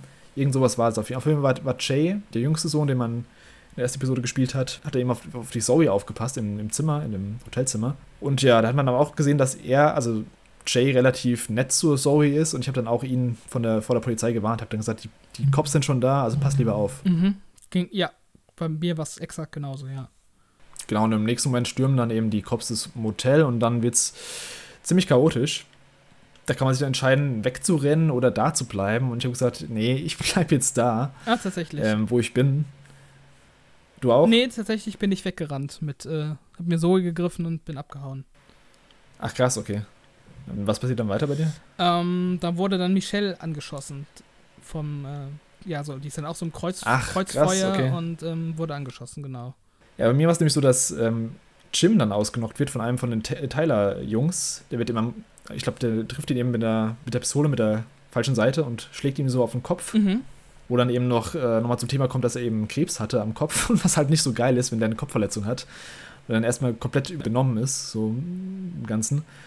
Also später gibt es dann so einen Geiselaustausch, beziehungsweise die Holes wollen ja irgendwie Essen haben, oder wollen, ich glaube, Helikopter fordern sie von der Polizei. Ja. Und dafür durfte man eine Geisel rauslassen. War es bei dir auch so? Ähm, ja, also den Storystrang gab es auch. Bei mir war es dann, wie gesagt, so, Michelle wurde angeschossen und dann ähm, musste ich mich halt erstmal um ihre Wunden kümmern, ähm, zusammen mit Joyce und äh, die Kugel rausholen, weil die noch drin steckte. Das war dann halt auch so Quicktime-Event-mäßig gelöst. Und dann äh, kam es bei mir eben auch zu dieser Situation, wo die Cops ähm, fragen, welche, welche ähm, ja, Geisel rausgelassen werden soll. Und ähm, ja, genau. Und ich, ich habe dann die Wahl gehabt zwischen Michelle oder Zoe. ach, Michelle und, ja, okay, der, wahrscheinlich die, die Verletzte halt eben. Mhm. zwischen Zoe und Jim war es bei mir und ich habe dann eben Zoe rausgegeben. Weil ich mir dachte, das Kind muss hier raus. Dann, okay. wenn das Kind raus ist, kann ich mich schon mal freier verhalten, so was äh, Entscheidungen angeht. Da kann ich auch ein bisschen rücksichtsloser sein, was vielleicht Gewalt angeht und sowas. Dann dachte ich, okay, wenn das Kind weg ist, dann. Ja. Ja. alle haben auch gesagt, auch der Jim, obwohl er verletzt war, hat gesagt, nee, hol Zoe raus. Und auch die, die, die Michelle hat gesagt, bitte bring Zoe raus. Dann habe ich gesagt, okay, Zoe kommt raus. Eine nachvollziehbare Entscheidung von dir auf jeden Fall, aber da ist dann tatsächlich die erste große Unterscheidung äh, bei uns. Also ich habe dann ähm, Michelle rausgelassen, weil sie eben, mhm. wie gesagt, angeschossen wurde. So, das war so eine Bauchwunde, also auch relativ heftig. Okay. Und die lag halt auch so schwer verletzt mhm. auf der Couch. Und ähm, die hat dann auch drum gebettelt, dass ich Zoe rauslasse. Aber ähm, ja, ich habe dann Michelle ähm, rausgelassen, weil ich dachte, wenn ich die jetzt nicht rauslasse, die stirbt halt 100 Pro da im Motel. Und ähm, habe dann eben, ja, die, die Michelle rausgelassen. Aber kurz, kurzer Einwurf. Mhm. Du hast ja mhm. schon mehrmals vom Krebs vom, vom äh, Jim erzählt. Mhm. Hattest du denn auch die Szene später, wo rauskommt, dass der keinen Krebs hat? Nein, ich glaube nicht. das ist ja krass. Echt? Kannst du die? ja. Also, der gibt halt. Bei mir hat er später zugegeben, dass er keinen Krebs hat, dass er sich das ausgedacht hat. Echt? ja. Nee, ich glaube, bei mir war es sogar bis zum Ende, wenn man dann die, die alte Zoe spielt. Und dann trifft man wieder auf Jim, ähm, ja. wenn er schon älter ist. Und ich glaube, dann, dann erzählen sie auch darüber und sie sagt zu ihm, ah, du hast ja auch den Krebs besiegt vor Jahren. Ach, also, nee, bei, mir, also bei mir wird das nie aufgelöst. Nee, der hat, also der hat keinen Krebs, das hat er sich nur ausgedacht. Ach du Scheiße, okay. Aber das, das finde ich halt schon ganz cool, so, dass, dass wir da jetzt schon so unterschiedliche Infos auch bekommen haben. Das ist schon okay, dann, ganz cool. Dann habe ich noch weniger, ähm, dann fiel mir die Entscheidung jetzt im Nachhinein noch leichter, dann dass ich Zoe rausgelassen habe, wenn Jim eh keinen Krebs am Kopf hatte. Mhm. aber er wurde hier nur so ein bisschen dran, also er, hat zwar so eine Platzwunde am Kopf gehabt, aber er wurde jetzt nicht angeschossen wie Michelle. Okay. Ich glaube, Michelle konnte auch sterben. Ich habe es irgendwo gelesen, dass sie auch im, im, in der Geiselsituation sterben konnte. Also wahrscheinlich wäre sie bei dir draufgegangen. Mhm. Ja, Glück gehabt. Aber die hat auf jeden Fall auch ähm, überlebt, tatsächlich. Also ähm, bis zum Ende. Aber ähm, ja, bei mir wäre dann jetzt ein passender Zeitpunkt, um auf die B-Story von der Episode Ja, yep, hätte ich auch gesagt. Ja. Kannst ja mal anfangen. Ähm, Genau, also es gab dann wie in der ersten Episode halt auch ähm, eine B-Story. Ähm, mhm. Aber diesmal spielt man trotzdem auch Vince, also der Charakter wechselt nicht. Es ist zwei Tage vorher in Sacramento, also quasi ähm, noch bevor sie den Umzug angehen und losfahren. Ähm, spielt man Vince in seiner Wohnung und hat halt so die Aufgabe, ein bisschen zusammenzupacken. Und ähm, ja, gibt dann halt so eine, so eine kleine Phase, wo man sich entscheiden kann, ob man jetzt irgendwie faulenzt oder zusammenpackt. Ähm, ich habe dann auch zügig gepackt und ähm, Michelle war ganz froh drum. Da bringt man noch Zoe ins Bett und ähm, mhm. äh, ist dann halt auch auf dem Balkon unterwegs äh, mit der Frau und redet mit der dann quasi um den, über den ähm, Umzug. No. Aber während des Ganzen ähm, bekommt Michelle eine SMS auf ihr Handy von ja. einem Arbeitskollegen von ihr, der ziemlich flirty mit ihr schreibt mhm. und halt auch so meint, ähm, hey Cupcake nennt er sich, glaube ich, ähm, mhm. Lass uns doch noch ein letztes Mal treffen, bevor du weg bist. So in die Richtung geht es halt. Und ähm, ja, man hat dann später die Möglichkeit, als Vince ähm, sie zu konfrontieren mit der ganzen Geschichte. Also es steht halt so der Verdacht im Raum, dass sie ihm fremd geht oder fremdgegangen ist in der Vergangenheit. Mhm. Und ähm, das fand ich tatsächlich auch ziemlich cool in dem Moment, also diesen Storystrang. Ich hatte damit auch nicht gerechnet unbedingt, dass da noch so dieser Aspekt mit in die Story reinkommt. Ähm, und ich wusste dann auch nicht so ganz, wie ich damit umgehen soll. Also ich war dann halt erstmal nicht so krass aggressiv ähm, mhm. ähm, in Bezug auf das Ganze und habe sie dann auch diesen Anruf annehmen lassen, der dann noch kam vom vermeintlichen Arbeitskollegen. Und ja, auch. Erst, ja, und habe dann erstmal nichts gesagt, aber sie dann trotzdem zur Rede gestellt. Und ähm, sie hat dann auch beteuert, dass da gar nichts läuft und dass das alles nur platonisch ist und eine Freundschaft und, ähm, und so weiter und so weiter. Und ich habe ihr dann in dem Moment geglaubt, womit der mhm. Storystrang bei mir auch dann geendet ist. Aber ich sehe auch gerade im, im Storybaum, ähm, dass es da noch deutlich weitergeht und vier verschiedene Enden nehmen kann. Also, wie war es bei dir? Also bei mir war es ganz ähnlich. es war nicht urteilend. So als Spieler habe ich wieder gedacht, so, wahrscheinlich versucht mich das Spiel jetzt in so eine ja, in so eine Situation zu ähm, bringen, in der ich denke, dass sie fremd geht. Aber es gibt ja eigentlich, klar, es gibt diese Nachrichten, aber es gibt keine Beweise. Und ich dachte so, okay, wenn sie mir jetzt sagt, dass es nichts ist, dann glaube ich ihr erstmal. Und wenn dann doch was ist, dann kommt es ja wahrscheinlich im Endeffekt eh raus. Deswegen mhm. habe ich gesagt, okay, ich glaube ihr erstmal. Und da war für mich dann auch der Storystrang zu Ende. Und ich glaube, es war auch ein wichtiger Punkt dafür, dass dann später bei mir, ähm, kann ich mal vorweggreifen, dass die beide ihre Ehe gerettet haben. Mhm, okay. Ja, die, die Ehe war bei mir auch gerettet. Ähm, mhm. Tatsächlich am Ende ähm, ein Aspekt, äh, den ich gerade noch ansprechen wollte, der für das ganze Spiel gilt, ähm, was ich ziemlich cool fand, dass man in diesen B-Stories ja oft in die Vergangenheit zurückgeht mhm. und quasi die Entscheidungen, die man in der Vergangenheit trifft, sozusagen die Gegenwart beeinflussen. Also dass man quasi selbst die, die Persönlichkeit des Charakters ähm, bestimmen kann für die Situation mhm. in der Gegenwart. Das war ja dann hier eigentlich ganz gut gegeben, indem man eben ähm, den Umgang mit der, ja, mit der Affäre dann quasi definiert. Ähm, zurück zur A-Story, also wo man Michelle austauscht, da trägt man sie halt nach draußen und sie liegt dann auf der Trage und ähm, dann gab es dann halt nochmal ein Gespräch ähm, zwischen Vince und Michelle und ich sehe jetzt hier gerade im Storybaum, dass wenn ich darüber gehe, ich hatte ein, eine von drei verschiedenen Ausgangsmöglichkeiten ähm, von diesem Gespräch. Und ich hatte die Ausgangsmöglichkeit Michelle offenbarte Affäre. Also scheinbar lief da irgendwas, aber ah, okay. das ist mir halt im Spiel, also irgendwie habe ich das nicht gerafft. Ich weiß nicht mehr genau, wie der Dialog im Detail ablief, aber dass die da tatsächlich irgendwie fremdgegangen ist, das habe ich dann erst im Nachhinein kapiert. Also irgendwie war da der Dialog seltsam geschrieben, dass, dass mir das nicht klar wurde und ich habe ihr dann vergeben dafür. Mm. Ähm, Interessant ist, ja. das, das, das, Gespräch hatte ich gar nicht. Das ist wahrscheinlich die untere, untere oder obere ähm, Abzweigung in ja, dem Moment. Die, die, die, untere, genau. Genau, also die, die habe ich gar nicht. Und dann doch interessant, dass, die, dass es doch eine Affäre war. Dann war es dann doch offensichtlicher als gedacht. Ich dachte, das Spiel will einen da so ein bisschen auf eine falsche Fährte locken, indem es ja. eine Affäre andeutet und dann im Endeffekt so eine, nee. so eine Bredouille bringt. Nee, also bei mir war das Gespräch dann irgendwie so, dass sie meinte, ähm, ja, äh, die, diese SMS und ich, ich habe dann, glaube ich, quasi so, so abweisend, also nicht abweisend reagiert, aber so reagiert nach dem Motto, ja, egal mhm. was, was da war, ähm, es zählt jetzt irgendwie, dass wir jetzt hier zusammen sind und das irgendwie überstehen. Und so nach dem Motto mhm. habe ich, glaube ich, geantwortet. Okay. Und das war dann scheinbar schon ähm, mich, die Offenbarung von äh, Michelle und meine Vergebung. Interessant. Übrigens, 48% haben mich geglaubt am Ende von der Vergangenheitsstory. Okay. und von dem, also fast die Hälfte. Und äh, von vielleicht auch ganz interessant von diesem Geiselaustausch. Also ich sehe jetzt immer die Prozentzahlen von dem Storystrang, den ich gemacht habe. Aber Zoe haben 58% ähm, als Geisel ausgetauscht. Ah, krass. Okay. Also das heißt, also, ähm, deutlich mehr als die anderen beiden, also als Jim oder Michelle dann. Mhm. Schon interessant, ja. Ähm, ja, also dann war eben bei mir die Geiselnahmesituation generell beendet und ähm, die Holz hatten ihre Pizza bekommen im Austausch für die Geisel. Ähm. Man konnte da so ein bisschen diskutieren, ja. ob man irgendwie, also die, die Motelbesitzer und auch die anderen Geiseln, die wollen alle auch ein bisschen was abhaben vom Essen. Die wollen mhm. ja nicht mhm. verhungern und die, die Holz sind halt so mega assi und sagen, nö, nö, ihr kriegt gar nichts. Und selbst der Hausmeister, die, der, wie heißt der nochmal, der, ähm, Paul? Paul, der will sich was vom Süßigkeitenautomat holen und die halten ihn halt auch davon ab, was halt auch schon so ein Assi-Move ist einfach.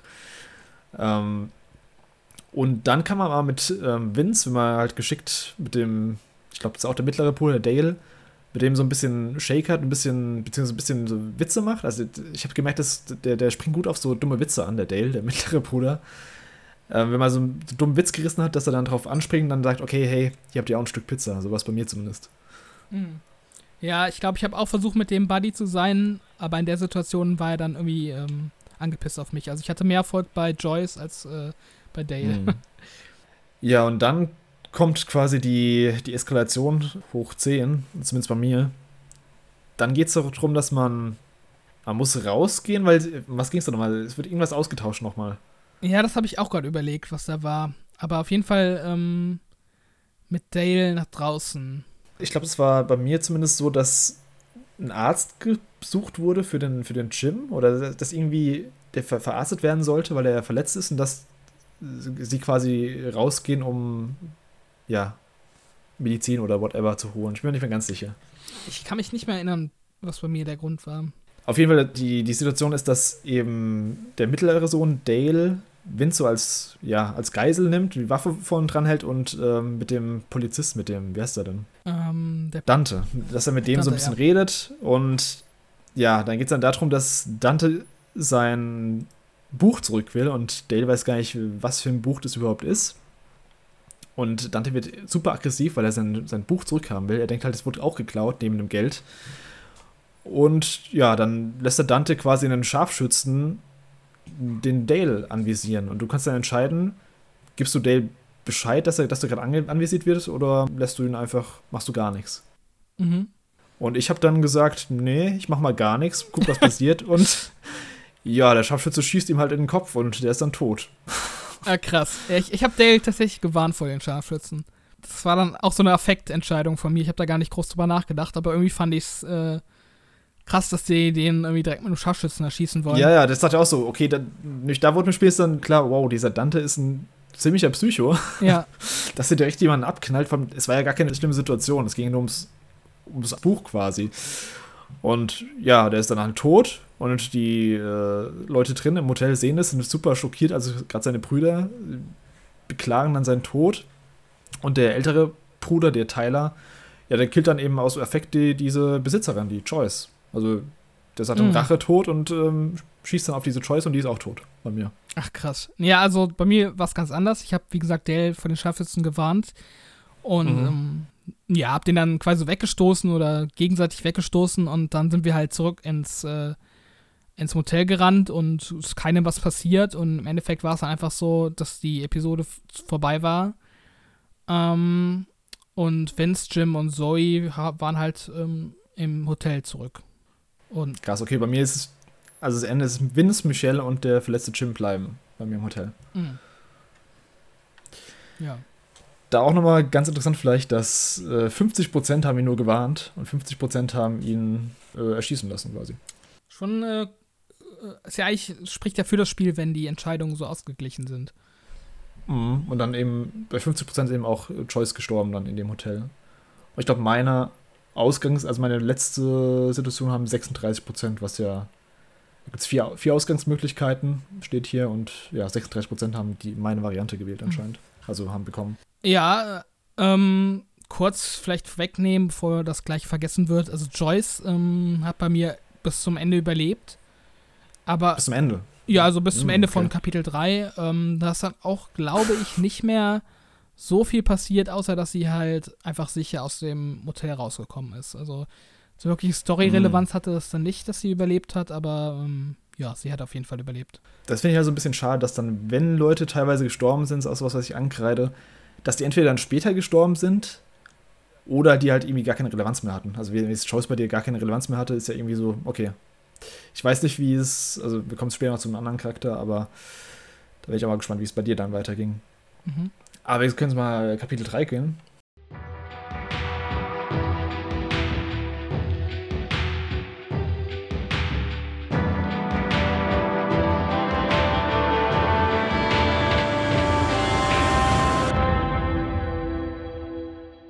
Wie ging es denn dann bei dir weiter mit Kapitel 3? Also, Kapitel 3 fängt halt bei mir mit der gleichen Ausgangslage an, dass eben, ähm, ja, alle außer Michelle sind noch im, im Hotel, keiner ist gestorben. Und ähm, dann ist bei mir die nächste Entscheidung, die heißt bei Jim und Zoe geblieben. Ich weiß gerade gar nicht mehr, was da die Ausgangssituation war, weshalb ich die hätte verlassen sollen. Ich weiß nicht, was war bei dir der erste Punkt? Vielleicht kann ich mir das aus dem Kontext erschließen? Ähm, bei mir steht auch, ich bin bei Michelle und ähm, Jim geblieben. Okay. Vorher steht nur Auge um Auge, wo anscheinend, ja, wo der Typ halt gestorben ist. Ja, okay. Also wir hatten eine andere Ausgangslage, aber dann ging es erstmal gleich weiter, ja. Also wir sind auf jeden Fall beide im Hotel geblieben bei den beiden und dann kam dann die Mutter, wurde ins Spiel gebracht. Die Mutter von den Holts, mhm. die Sharon. Das fand ich eine super seltsame Situation. Die kommt an, man merkt so, sie und Dante kennen sich auf jeden Fall. Mhm. Das ist auf jeden Fall irgendwie eine Backstory, die man noch nicht kennt. Und die latscht dann einfach ins Hotel rein. Und ich dachte mir so, what the fuck? Also, in, welch, in welcher normalen Situation wird man einfach irgendwie so eine, so eine Frau da reingehen lassen, auch wenn es die Mutter ist? Also, das ist ja eine super heikle Situation eigentlich. Ja. Fand ich irgendwie komisch. Es war ein bisschen komisch, aber das war halt irgendwie, ähm, ja, wie gesagt, also die nehmen es halt alle mit dem Gesetz dann nicht so nicht so ähm, ganz genau, ja. also der Dante halt auch nicht. Und äh, ich meine, Dante will halt einfach nur sein Buch zurückhaben. Ich glaube, alles andere ist ihm auf jeden Fall mal weniger wichtig als äh, das Buch. Und dementsprechend erhofft er sich halt davon, äh, das einfach möglichst schnell zu beenden, die ganze Situation, um möglichst schnell wieder an sein Buch heranzukommen und ob dann da irgendwie, ja, irgendwelche Geiseln drunter leiden oder so, ich glaube, das ist ihm relativ egal. Ob dann Sharon auch noch zusätzlich im Haus ist oder nicht, macht für ihn, glaube ich, keinen Unterschied. Man merkte halt auch gleich, als die eingeführt wurde, dass die schon so eine, ja, so eine arrogante Präsenz irgendwie hat, die so ein bisschen, dass sie so ein bisschen die Hosen anhat in der ganzen Familie. Mhm dann gibt es auch gleich die Entscheidung. Also man hat ja von, von Dante dann auch so, so einen Pager bekommen, zumindest war es bei mir so. Mhm, ja, bei mir auch. Damit er mit ihm in äh, Kontakt bleibt und dass er dann quasi die, ja von dort aus mit Vince so, so ein, ja, so ein Mann im, im Geschehen hat quasi, ohne dass die anderen es wissen eben, dass er eben immer sagen kann, was da gerade abgeht. Und ich habe mich dann dafür entschieden, dass ich der Sharon das direkt erzählt habe weil ich mir gedacht habe, ich finde den Dante so kacke, dass er eben von, eben weil er eben den mittleren Sohn direkt erschossen hat, da wollte ich mich halt nicht mit so einem Psycho einlassen. Ja, also weil er den Sohn erschossen hat oder zumindest bei mir erschießen mm. wollte und weil er ja auch immer, also er hat sich halt nicht wie ein, wie ein gesetzestreuer Cop verhalten. Gar nicht. Auch, also, Gar also auch nicht im Dialog über den Pager, sondern der hat über den Pager halt auch immer so, so, so halbe Drohungen einem geschickt, so nach dem Motto, ja, so, so suchen wir jetzt das Buch, sonst kann ich für nichts garantieren oder halt irgendwie so, also quasi mir als Geisel halt schon so, so Stress gemacht und irgendwie so die Verantwortung aufgedrückt, dass ich dem halt überhaupt nicht äh, mehr trauen konnte. Ja. Und die Sharon kam, kam halt so als neutrale ähm, Person rein, die halt irgendwie, also meine, mein Eindruck war, die will halt ihre Söhne da irgendwie raushaben und hat kein Interesse daran, dass mhm. das noch weiter eskaliert oder so. Und dementsprechend dachte ich, okay, die ist halt auch ungefähr in meinem Alter oder zumindest was älter. Und mit der kann ich halt wahrscheinlich vernünftig irgendwie reden und äh, zusammenarbeiten, um das Ganze zu entschärfen. Das war so meine Gedanke, ja. Ja, genau. Ich wollte vor allem halt nicht mit diesem Shady Cop zusammenarbeiten. Und der hat auch teilweise auch schon, ich habe ja die, die Zoe ähm, bei ihm gelassen. Der hat auch sowas gesagt, ah, deiner Tochter geht es jetzt noch gut, aber mh, hm, sehen wir mal, wie es ist, wenn das Buch nicht da ist oder irgend sowas. Also da habe ich auch gedacht, Alter, was ist das für, was ist das für ein Psycho? Ja, ähm, ja da habe ich halt versucht, irgendwie mit der Sharon so ein bisschen Buddy zu, zu werden, was halt auch nicht so richtig geklappt hat dann, aber äh, war mir halt lieber, als diesem Dante zu vertrauen.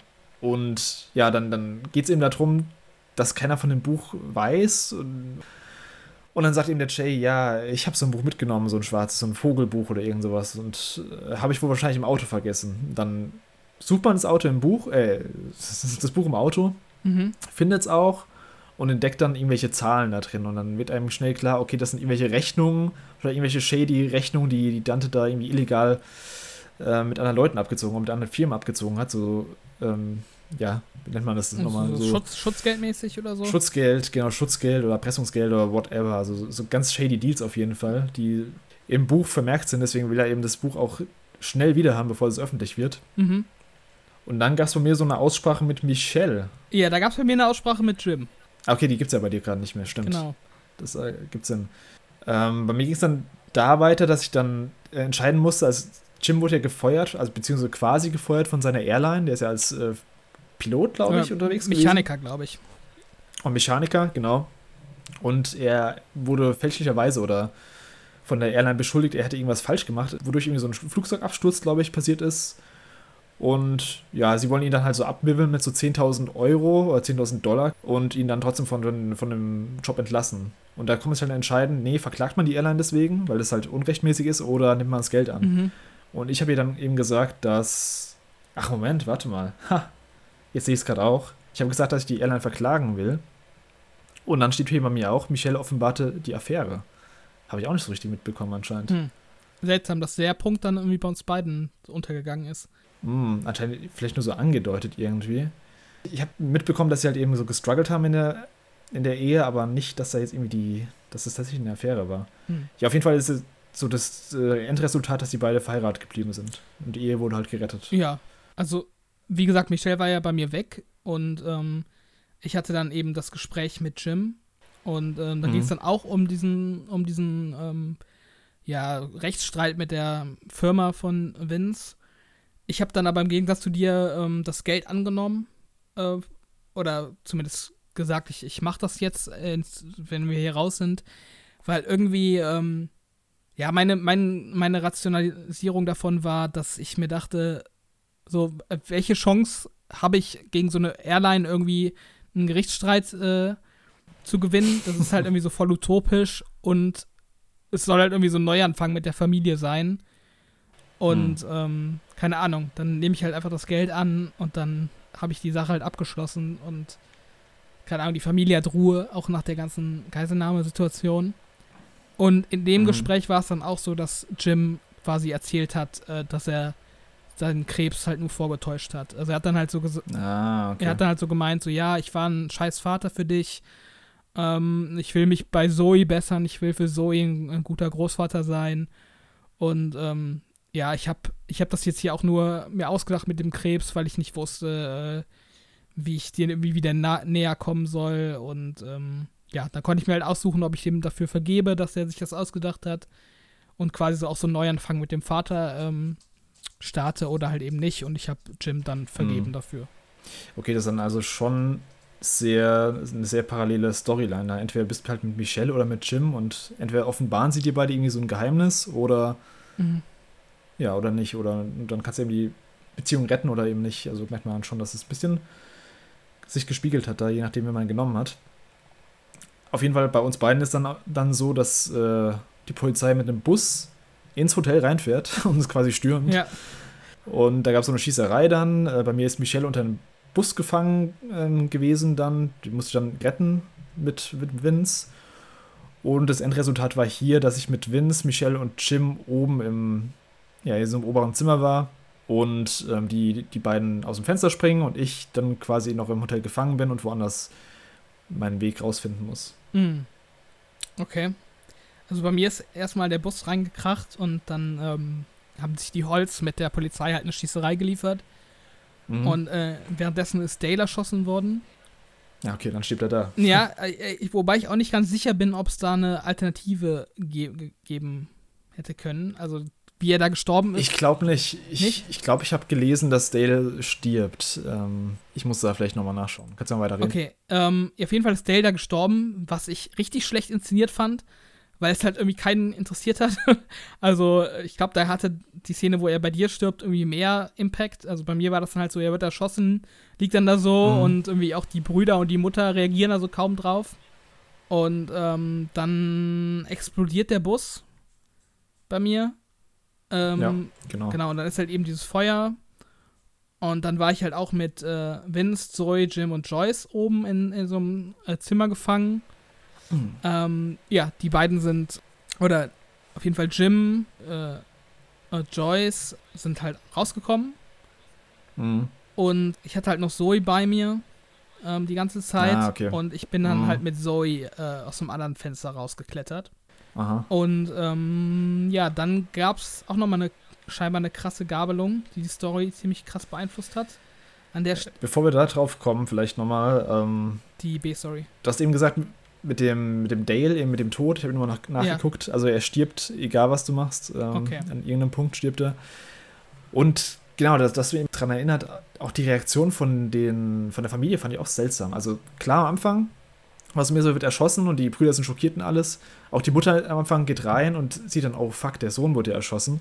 Ist so ein bisschen wütend, aber danach wird es so getan, als wäre gar nichts passiert. Also sie da merkt man, dass sie wahrscheinlich dieselben Aufnahmen einfach genommen haben für beide Varianten, mm. entweder wenn er noch lebt oder wenn er nicht lebt. Dass die Mutter einfach so tut, ja, okay, es geht halt weiter. So. Ja. Ein Sohn ist zwar gestorben, aber das war so ein bisschen so ein Disconnect, wo ich dachte, mh, mm, nicht so gut gelöst irgendwie. Also ich konnte halt bei mir noch so ein bisschen damit abtun, dass es halt so eine Action-Szene war, also mit der Schießerei und dem Feuer und so, dass es dann halt so schnell, äh, schnell, schnell ging und irgendwie die keine Zeit hatten, da groß zu trauern. Aber es hat, mhm. also es gab dann eigentlich auch keine richtige Szene später, wo das dann nochmal irgendwie ordentlich aufgegriffen wurde. Also der war dann einfach tot und das war dann halt so. Ja. Und das hatte ich öfters mal bei dem Spiel, dass ich irgendwie so Entscheidungen getroffen habe, die eigentlich eine krasse Auswirkung haben hätten sollen oder andersrum, dass die eigentlich keine Auswirkung haben hätten sollen. Und dann wurde es einfach so abgespielt, was nicht ganz gepasst hat im Nachhinein. Also da kommen wir später vielleicht bei der großen Zoe nochmal dazu. Da war auch sowas, wo ich mir dachte, mh, hm. also passt nicht so ganz, aber naja, wie gesagt, du hast gesagt, dann gabelt sich das, genau. Du bist mit Zoe allein, ich bin ganz allein mit ähm, Vince. Mhm. Bei mir war es dann so, dass ich gegen Dante gekämpft habe. Ja, genau. Dante kam dann auch bei mir. Und ich habe ihn halt quasi überwältigt und ich dachte zuerst, ich hätte ihn getötet mit so einem Elektroschocker dann im, der hatte quasi, ja, war im Kopf im Klo gehangen. Ja. Im Endeffekt. Ja, ja. Aber dann passiert das, was wahrscheinlich passieren musste, weil du Zoe hast und ich nicht. Ähm, ich habe Zoe dann nämlich gefunden in dem ganzen Ding mhm. und war dann quasi unten am, am Pool mit Zoe und die Holes waren gegenüber von mir und haben eine Waffe auf mich gerichtet. Okay. Ähm, bei mir war es ein bisschen anders. Ich habe auch Dante ähm, quasi überwältigt. Ähnlich wie du, oder wahrscheinlich genauso wie du. Und bei mir war es mhm. dann eben so, dass Tyler ähm, mit Zoe an der Hand ankam. Also Zoe sollte eigentlich abhauen durch so ein Tor, aber Tyler hat die dann quasi gefangen. Und ähm, ich hatte die Waffe von Dante und habe die dann auf die Holz gerichtet. Und dann ist. Ja, die hatte ich, genau. Genau. Das habe ich auch gemacht. Genau, und dann ist halt ähm, Jay von hinten gekommen und hat halt mhm. die Waffe auf mich gerichtet. Und ich glaube, was dann passiert, das ist ziemlich stark davon abhängig, was man in der B-Story gemacht hat. Also, ich weiß nicht, können wir ja gleich drauf eingehen, aber auf jeden Fall war es bei mir so, genau. ähm, dass Jay auf Vince geschossen hat. Allerdings. Wow, echt? Ja, tatsächlich bei dir nicht? Holy shit. Nee. Also, Jay also ich habe die Waffe gesenkt dann. Ja. Und ähm, habe dann quasi versucht, Sharon zu überzeugen. Also die hat versucht, ähm, Zoe als Geisel zu nehmen. Aber ich habe sie dann überzeugt, dass äh, ich mich als Geisel quasi opfere mm. und ich dann mitgenommen werde von denen. Okay, nee, also. Als, als Vince. Ich, ich dachte mir halt, dass, also, ich weiß nicht, ich hatte dann halt auch in dem Moment eine, eine Machtposition, in dem ich halt eine Waffe habe und auf die richten mm. kann.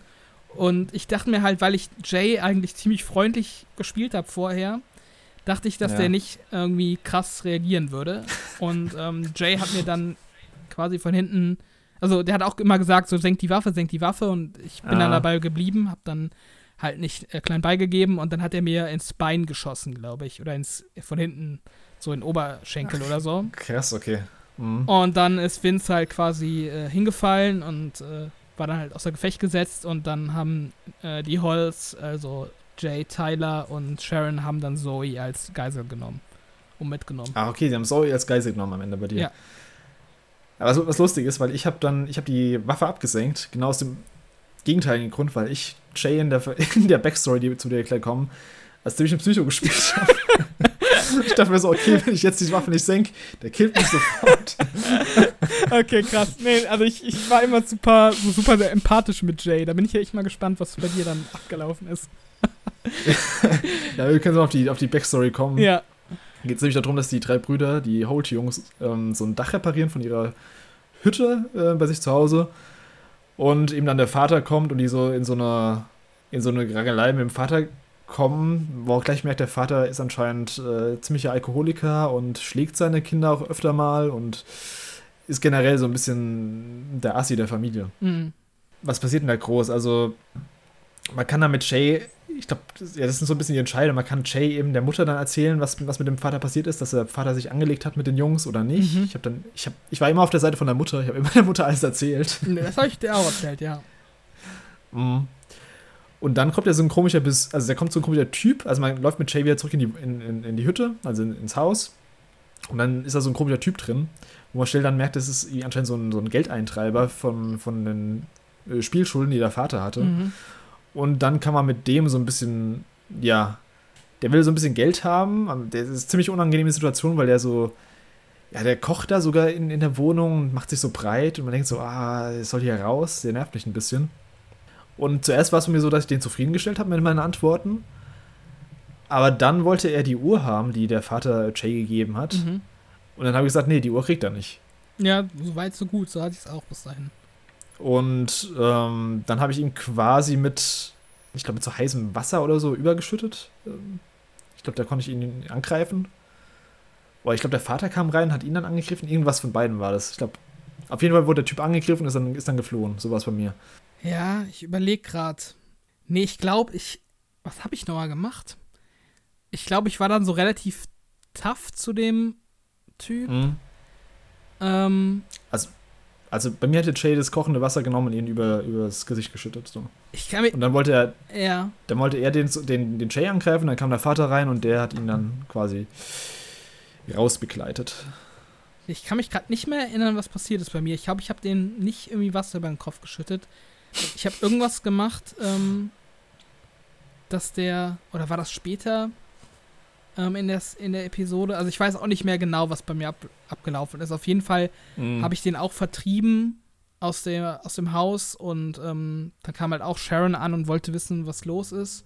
Und Ja, habe ich auch erzählt. ja, ja da habe ich es tatsächlich äh, nicht erzählt, weil ich irgendwie dann mit dem Vater so ein bisschen Buddy-Buddy war in der Situation. Okay. weil der Vater dann auch irgendwie mich, glaube ich, dafür gelobt hat, wie ich mit dem umgegangen bin, dass ich mir irgendwie Mhm. nichts habe gefallen lassen oder so. Und ähm, ja, dann dachte ich so, okay, ich versuche jetzt mal irgendwie ein bisschen mich mit dem Vater zu verbrüdern. Und äh, dann kam ja die Szene, wo Bear, also Bear ist der Vater, wo der Jay nachts weckt und meint, ja, du musst mich ins Krankenhaus fahren, war es, glaube ich, die, der Grund. Mhm, genau. Und äh, der fährt aber dann mit dir in den Wald und äh, hat dann äh, äh, den vermeintlichen Leichnam von diesem Mafiosi-Typen im Kofferraum. ja. Wo ich mir schon dachte, okay, was nimmt das Spiel jetzt nochmal für eine Abzweigung? Also jetzt wird da scheinbar noch irgendwie so Goodfellas-mäßig irgendwie äh, noch so eine Mafia-Backstory aufgemacht. Ähm, und Ja. Äh, ja, Jay kann sich dann halt entscheiden, ob er dem Vater hilft, ein, ein Grab für den Typ auszubuddeln. Das habe ich gemacht. Das habe ich nämlich hab ich nicht gemacht in dem Moment. okay, okay. Weil Mhm. irgendwie fand ich das, also das war mir dann zugestört, dachte ich mir echt so, der kann sein, seine komischen äh, Sachen kann er selber machen. Also ich bin ja nicht irgendwie der Mittäter da davon. Also ich wollte Jay eigentlich immer ziemlich ähm, normal spielen und so, dass er halt mit der Familie nicht viel zu tun Mhm. haben will. Ähm, der Mafiosi wacht dann auf, das ist bei allen so scheinbar. Und ähm, äh, ja, genau, da kann man den lebendig, lebendig begraben, was du vermutlich gemacht hast, wenn du sagst, du hast den äh, psychomäßig gespielt, den Jay. Ja, habe ich gemacht, Okay. genau. Okay. nee, das habe ich nämlich nicht gemacht. Also ich habe den dann nicht lebendig begraben, woraufhin dann auch, Ist er dann. äh, der, der, ist dann halt quasi abgehauen, der äh, Ach, Mafiosi. der ist abgehauen, okay. Genau. Mhm. Ähm, Ja, das war halt eben genau die Sache. Ich dachte, hm, der Typ war eigentlich voll das Arschloch. Und wenn der jetzt noch seinen, seinen Kumpan von, dem, von der Mafia da irgendwie erzählt, oder von dieser Spieleintreiber-Ding, dann wird es noch krasser, also was mit denen passieren wird. Ich dachte mir, ich verbuddel den lieber im Wald, damit den keiner mehr sieht. hm. Und äh, ich dachte eh auch, in dem Moment, als ich das Grab ausgeschaufelt habe, ich gehorche mal lieber dem Vater, weil der wirkt schon wie so ein richtiger Psycho, nicht, dass der irgendwie noch den, den jetzt schlägt oder sowas. Mhm. Ähm, ja, genau. Also ich habe dann die, quasi den lebendigen Typ vergraben. und dann kommt man ja kommt man mit dem Vater wieder nach Hause an, äh, zu Hause an. Und der Vater ist so richtig Depri und alles und erzählt, dass er ein schlechter Mensch ist und sowas. Ja. Und ähm, ähm, vorher gab es auch schon so eine, ja, so eine Content-Warnung, dass es um Suizid geht. Ja, und dann, dann hört Jay irgendwie, glaube ich, ein Geräusch aus der Hütte und ja, geht hin und sieht, dass, er, sein, dass sein Vater sich versucht hat aufzuhängen, beziehungsweise zu erhängen. Und er hängt da quasi gerade am Strick und man kann sich entscheiden, rettet man ihn oder lässt man ihn hängen. Mhm. Der Vater selbst sagt, nee, lass mich hängen, ich, äh, ich will sterben und sowas. Und man merkt ja auch, dass er halt eben, ja, so, so ein bisschen der, ja, er ist so ein bisschen schon, schon so ein bisschen der, der Chaospunkt in der ganzen Familie, der halt Schulden hat, der die äh, Söhne schlägt und alles. Und ich habe mich dann trotzdem dazu entschieden, ihn zu retten, weil ich es dann trotzdem irgendwie zu assi fand, jemanden sich selbst erhängen zu sehen. Mhm. Was dann, dann bei mir damit geändert hat, dass der Bär, also der Vater, schwer verletzt im Krankenhaus liegt. Ich glaube quasi mit Koma oder zumindest irgendwie schwer behindert oder irgend sowas. Okay. Ähm, ja, lief bei mir ähnlich ab. Also Bär wollte sich umbringen, ich habe Bär gerettet und Bär liegt dann auch im Krankenhaus. Ähm, bei mir war dann noch der Mhm. Aspekt, dass der Mafiosi ähm, vorbeikam und, äh, Okay. und quasi meinte so, jo, okay, du hast ähm, mich nicht umgebracht. Äh, deswegen, also da habe ich Respekt vor nach dem Motto und ähm, aber ihr schuldet, eure Familie schuldet mir Geld und statt das jetzt sofort von euch zu fordern, ähm, gebe ich euch zwei Wochen Zeit, waren es, glaube ich, um, um mir das Geld zu besorgen. Okay, was aber im Endeffekt dann ja auch keinen keinen Unterschied macht, weil sie gehen ja so oder so auf den Raubzug. Ja, Also, Also bei dir gab es da auch keinen, keinen neuen Bezug dazu, warum sie auf den ähm, Raubzug gehen. Also, die, sie brauchen halt Geld. Der hat halt noch Schulden und sowas, deswegen gehen wir auf, auf den Raubzug. Aber, Okay. also, es kommt aufs selbe quasi hinaus. Ja, wobei ich das dann bei dir eigentlich noch schlechter finde als bei mir. Also ich fand sowieso, dass, äh, dass es irgendwie wenig Motivation gibt, ähm, so einen krassen Raubzug zu machen. Aber bei mir war dann immerhin noch der, der Druck durch diesen Mafia-Typen da. Also, Also sie wissen auf jeden Fall, ich glaube, sie wissen am Ende auf jeden Fall, dass der Typ tot ist und dass, dass die Mafia jetzt hinter denen her ist. So, das ist die Ausgangslage. Und dass sie halt Geld Mhm. Okay. brauchen. Ja, und das ist halt dann so die, die Motivation, dass sie Geld holen wollen. okay. Ja, aber also, das ist halt auch so ein Kritikpunkt von mir, ähm, was ich ja auch vorhin schon mal angesprochen habe.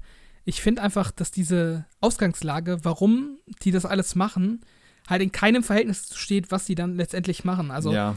ich meine, der, der Mafia-Typ, der gibt den zwei Wochen Zeit. Der, der Vater, also erstmal können sie in zwei Wochen, je nachdem, das Geld halt auch noch irgendwo anders herbekommen. Also es ist halt auch so ein undefinierter Geldbetrag, deshalb kann man das schwer sagen. Aber ich weiß nicht, die haben halt zwei Wochen Zeit, irgendwie mm. an Geld zu kriegen. Das, also, ich weiß nicht, das, das kriegt man vielleicht auch irgendwie anders hin, als irgendwen auszurauben. Das ist der eine Punkt. Und ähm, ich finde halt auch, so, die sind halt in so einer Situation, wo die kein Geld haben. Die werden von irgendeiner dubiosen Mafia oder, oder weiß nicht, Casino-Mafia bedroht. Und der Vater liegt mhm. halt irgendwie so schwer verletzt im Krankenhaus. Ich finde es halt komplett irrational, dann halt nicht so zu sagen, okay, wir sind jetzt hier gerade in so eine Situation reingeraten, die einfach so komplett alle Maßen sprengt und wir müssen hier irgendwie mal umlenken und dann halt irgendwie zur Polizei zu gehen. Und, oder halt irgendwie, mhm. halt so ein, also ich, vielleicht ist es auch so meine Situation, wie ich persönlich handeln würde in so einer Lage. Aber ich finde halt irgendwie, dass die dann halt direkt so, so krass eskalieren und irgendwie so einen Polizeichef ausrauben und sich dann irgendwie noch so tödliche Schusswechsel liefern, noch irgendwie Kinder entführen, Geisel nehmen. Das steht halt irgendwie, also irgendwie ist da für mich so eine Spannung in der Story, die halt bis zum Ende nicht wirklich aufgelöst wurde, die diesen ganzen Storystrang halt irgendwie rechtfertigt. Bei mir gibt es halt diese, diese, diesen Zeitrahmen von zwei Wochen nicht. Bei mir ist es halt eher so, dass die halt. Ich weiß nicht, ob sie sagen, dass sie jetzt sofort Geld brauchen, aber vielleicht, dass sie da mehr Druck haben, aber ich finde es ja trotzdem, trotzdem ein bisschen, bisschen übertrieben, das Ganze. Also ja, also dass sie vielleicht nicht zur Polizei gehen, ist vielleicht, liegt vielleicht daran, dass sie denken, alle sind korrupt, weil eben der, der mittlere Sohn eben auch schon zu Unrecht äh, laut ihnen im Gefängnis war und sowas, dass ihnen eh keiner glauben wird. Aber ja, also ein bisschen übertrieben das Ganze mit der Geiselnahme mhm. vor allem. Und Ende von Kapitel 3, ich finde, das war so ein bisschen der Höhepunkt vom Ganzen, gerade mit der Auseinandersetzung von Vince und Dante. Ich finde, das war eigentlich ein cooler, ja, ein cooler Anführungszeichen Endkampf so gegen den äh, Antagonisten. Und damit ist eigentlich dieser ganze Motel-Arc schon mhm. vorbei. Also, was heißt ja schon vorbei? Nach drei Kapiteln. Und ich, ich fand, diese drei Episoden fand ich echt cool, weil dieses ganze Geiseldrama hat mir echt Spaß gemacht, so zu entscheiden, was ist richtig, was ist falsch. Fange ich jetzt was mit dem, mit dem dubiosen Polizisten an, beziehungsweise helfe ich ihm, oder versuche ich ihm zu helfen, oder gehe mit der ähm, Holt-Familie einher, die halt auch ziemlich dubios, die man halt auch nicht so richtig einschätzen kann, wie wir schon äh, am Anfang festgestellt haben. Das fand ich alles ziemlich cool und jetzt mit Kapitel 4 können wir mal weiterspringen jetzt.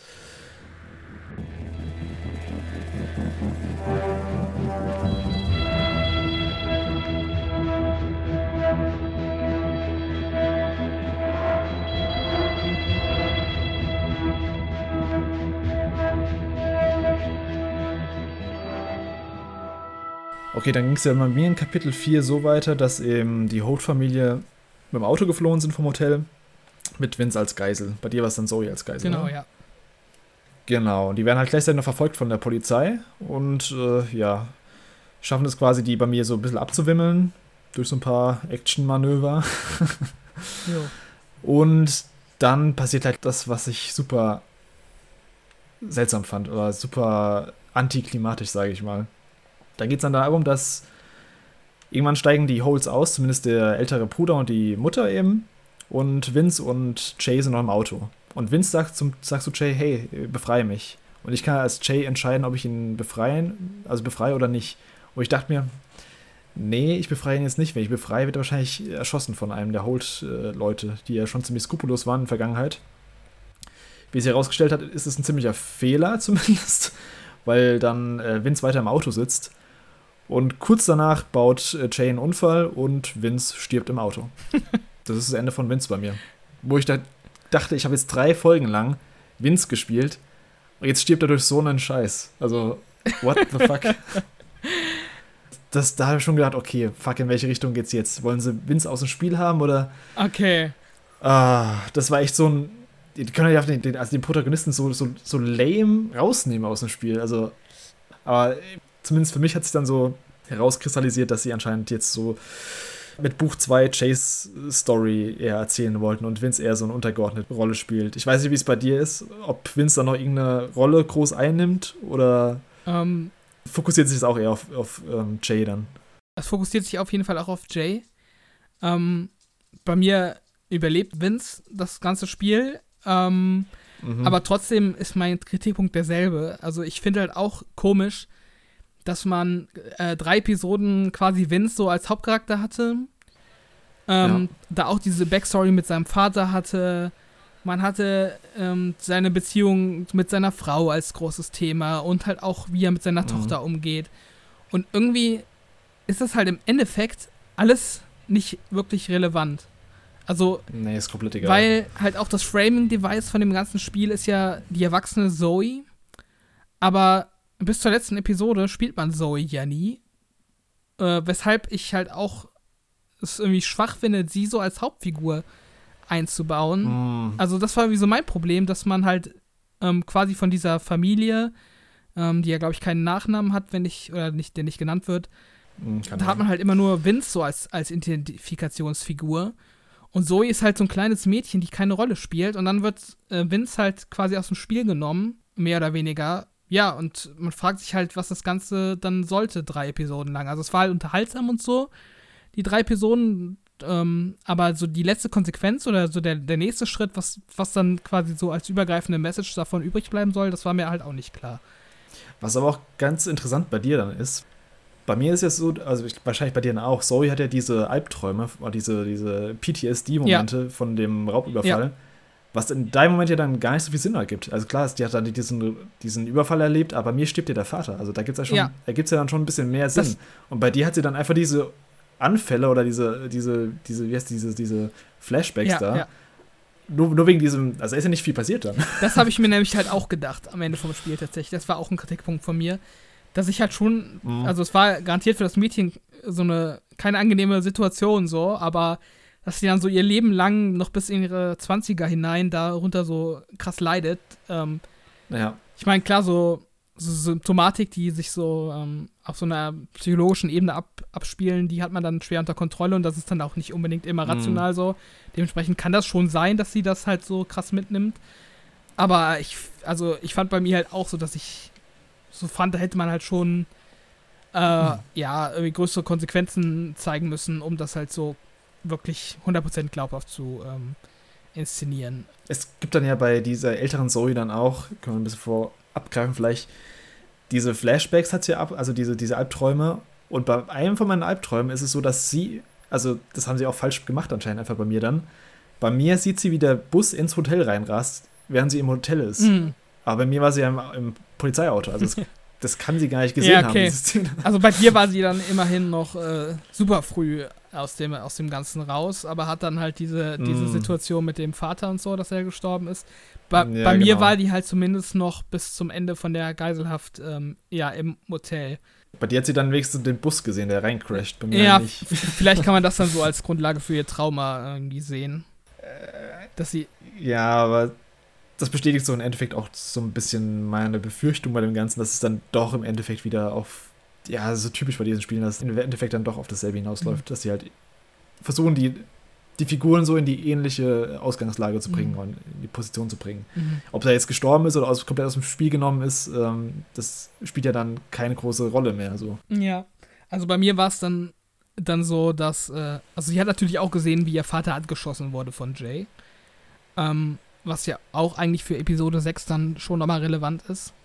Oder mhm. für, ihr, für ihr Verhältnis zu Jay, sag ich mal so. Ähm, ähm, ja, also ganz grundsätzlich bei mir, wie gesagt, ähm, äh, Zoe war die Geisel der Holz bei mir und hat dann mhm. auch irgendwie unterwegs drum gebettelt, dass sie nach Hause will und zu ihren Eltern will und ähm, die sind dann, glaube ich, auch irgendwo im Wald und halten kurz an und da kannst du sie auch rauslassen als Jay oder halt nicht. Und ich habe es halt nicht gemacht, weil ich mir halt dachte, ich kann jetzt hier nicht irgendwie so ein kleines Mädchen irgendwie im Wald alleine lassen. Das ist halt mhm. auch nicht mhm. vernünftig. Und ähm, ja, dann gab es halt auch den Unfall. Und bei mir war es dann so, dass ähm, Sharon und Tyler sind abgehauen. Genau, bei mir auch. Und ähm, ja, ich war dann mit Zoe äh, alleine im Wrack zurückgelassen worden, weil dann auch die Polizei in dem mhm. Moment kam und die dann irgendwie schnell weg äh, wollten. Und ich glaube, zumindest äh, Jay war bewusstlos.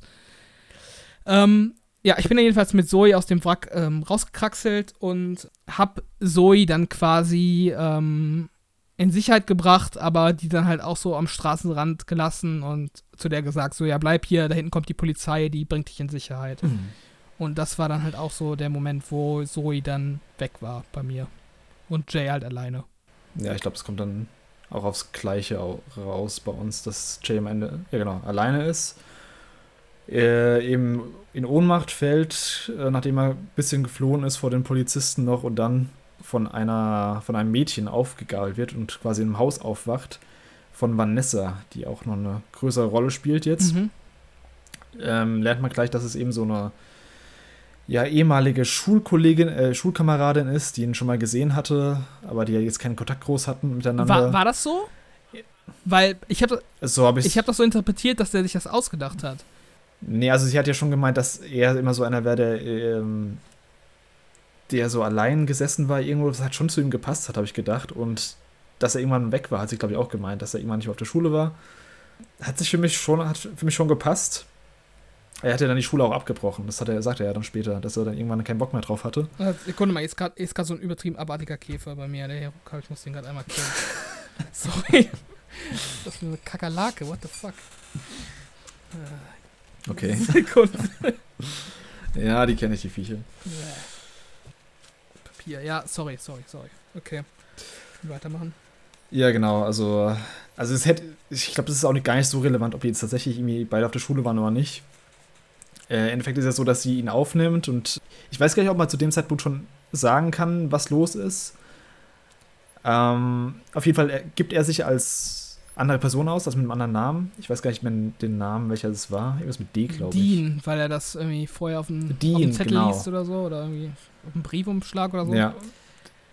Ähm, da gibt es auch Situationen, wo man äh, wo man im Radio dann hört, dass, dass, dass die Holt-Familie gesucht wird und alles. Man kann das Radio ausschalten. Ich habe es einfach angelassen, weil ich dachte, sonst mache ich mich verdächtig. Mhm. Und sie erzählt eben schon von ihrem strengen Vater, dass er aufpassen muss, wenn er jetzt nach Hause kommt, ähm, dass sie so tun sollen, als ob sie lernen würden und sowas. Und mir war eigentlich schon relativ klar, worauf es hinausläuft, dass sie so quasi die, die, das Love Interest wird von ihm dann. Mhm. Was ich ein bisschen gestellt fand, also, also ich fand das alles viel zu schnell, wie es alles passiert ja, ist. Ja. Sie kennt ihn irgendwie zehn Minuten und später dann schickt, schickt sie ihm Geld und äh, reist mit ihm aus und äh, ja, also das fand ich dann auch so mm, nicht so geil. Ich muss auch sagen, dass mich dieser Storystrang um Vanessa, der hat mich von Anfang an gestört. Also ich dachte auch so, was machen mhm. sie denn jetzt noch für ein Fass auf? Irgendwie, äh, was, äh, was soll das jetzt bringen? Und ähm, mir war auch die ganze Zeit am Anfang nicht klar, ob sie das mitbekommen hat mit diesem, äh, mit dieser Geiselnahme im Hotel, weil ich mir halt auch denke, dass, das ist mhm. ja ziemlich in der Nähe äh, passiert von ihr zu Hause. Ja.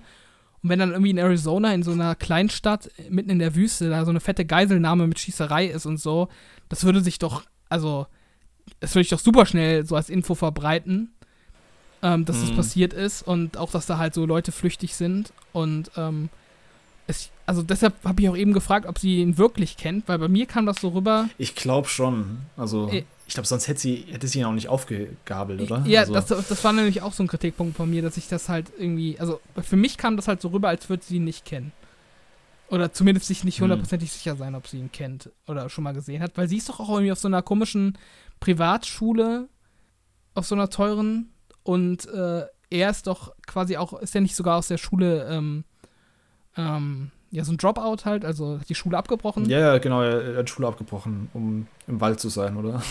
ja, und, und irgendwie, um. ich fand halt diese ganze Situation, dass er da halt im Wald rumläuft und dann da irgendwie ohnmächtig wird und, und wie hat, wie hat mm. sie denn, dieses 50-Kilo-Mädchen, äh, diesen Typen ungesehen aus dem Wald in ihr Haus bekommen?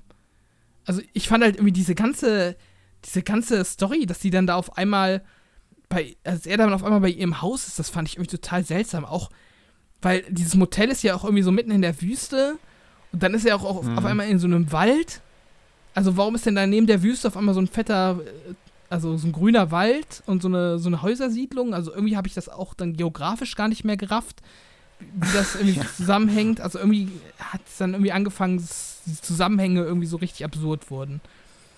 Ja, genau, wie gesagt, das waren einfach, da hat es dann angefangen für mich, Kapitel 4, mit den ganzen krassen Logiklöchern. Also das, dann kam eben dieser Klischeevater rein, der eben, der von Anfang an schon so viel zu spezifische Fragen gestellt hat, finde ich. Also, welche Schule gehst du? Und, äh, keine Ahnung, ich fand es irgendwie ein bisschen seltsam. Ja, und, und auch ähm, diese Backstory generell von der Familie um Vanessa.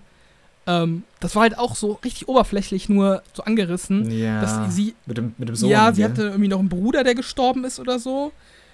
Ähm, Hm. Und ihre Mutter ist irgendwie auch gestorben, aber das wurde aber alles gar nicht so richtig begründet. Immer nur Hm. mal so angedeutet und irgendwie, weiß ich nicht, das, das wirkte für mich so richtig äh, unnötig noch irgendwie so in die Story reingeschrieben und hat irgendwie alles nur noch mal verkompliziert, unnötigerweise.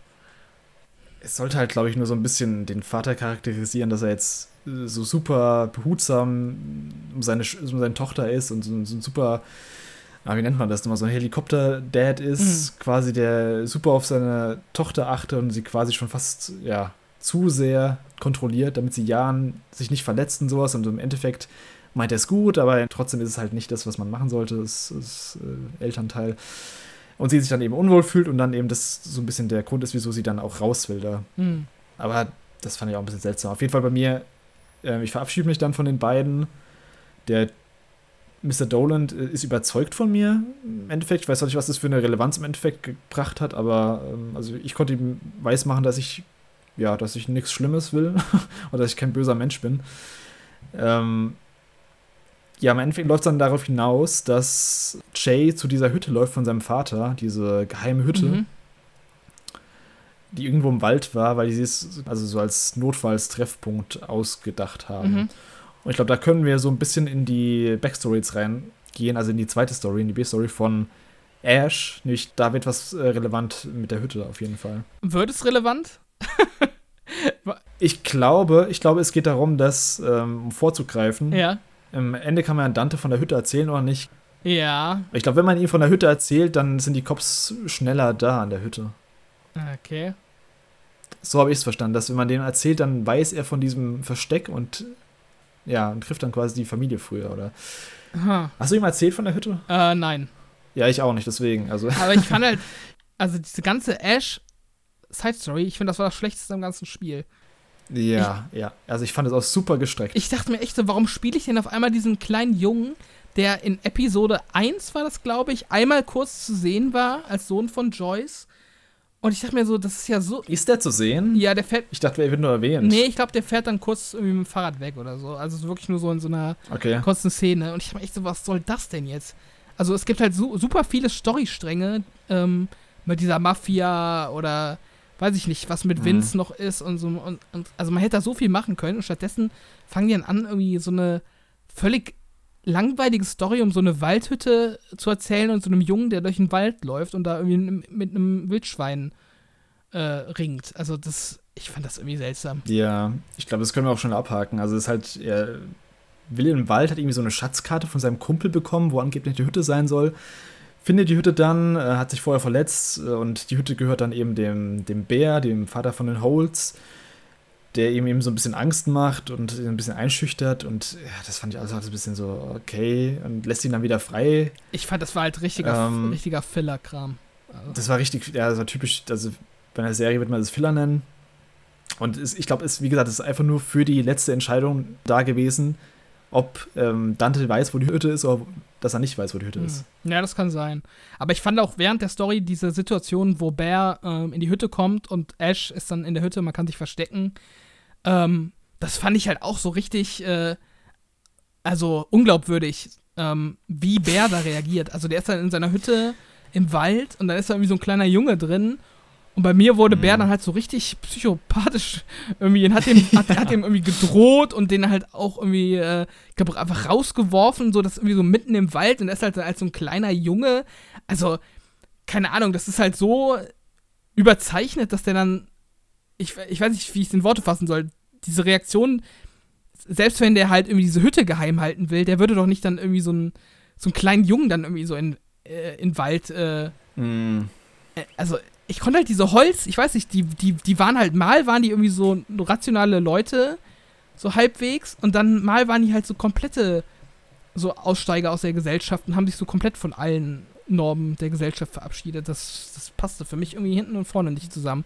Dann nachher. ja. Äh, da kommen wir dann auch gleich nochmal drauf zu sprechen, auf die Holz, was das angeht. Ähm, aber ja, die Interaktion mit Ash fand ich auch super seltsam und ähm, generell diesen ganzen Strang auch einfach spielerisch nicht interessant. Also mich hat es dann auch nicht interessiert, äh, was mit dem passiert. Nö, ich vor allem, ich dachte halt, er kommt später nochmal drin vor, weil eben die Choice bei mir gestorben ist, die, die Mutter. Mhm. Ja, das wird gar nicht thematisiert so richtig, glaube ich. Ähm, also zumindest bekommt man nicht seine Reaktion mit, wie, wie, sie, wie er auf, die, auf den Tod seiner Mutter reagiert. Was ja eigentlich schon wichtig gewesen wäre, so ein bisschen. Ja, bei mir gab es dann, glaube ich, nur eine, so eine kurze Sequenz, wie er mit seiner Mutter aus dem Hotel rausgeht. Äh, während das, bei mir war der gar nicht im Hotel. Bei mir war der irgendwo anders, glaube ich. Äh, irgendwie war das seltsam, keine Ahnung. Hm.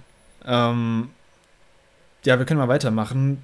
Jay äh, fliegt, wie gesagt, aus dem Haus von Vanessa und findet dann diese Hütte und dann trifft er auch wieder auf seine Mutter auf den, und auf den Bruder, wo dann rauskommt, ähm, dass Tyler, also der ältere Bruder, vorhat, mit dem Motorrad zu fliehen nach Kanada und da sind nur zwei Sitzplätze drauf auf dem Motorrad und da will er eben mit der Mutter allein abreisen und Jay allein lassen. Und ein Argument dann ist dann eben, dass Jay gar nicht der leibliche Sohn von, von Sharon ist und der leibliche Bruder von Tyler, mhm. sondern adoptiert wurde.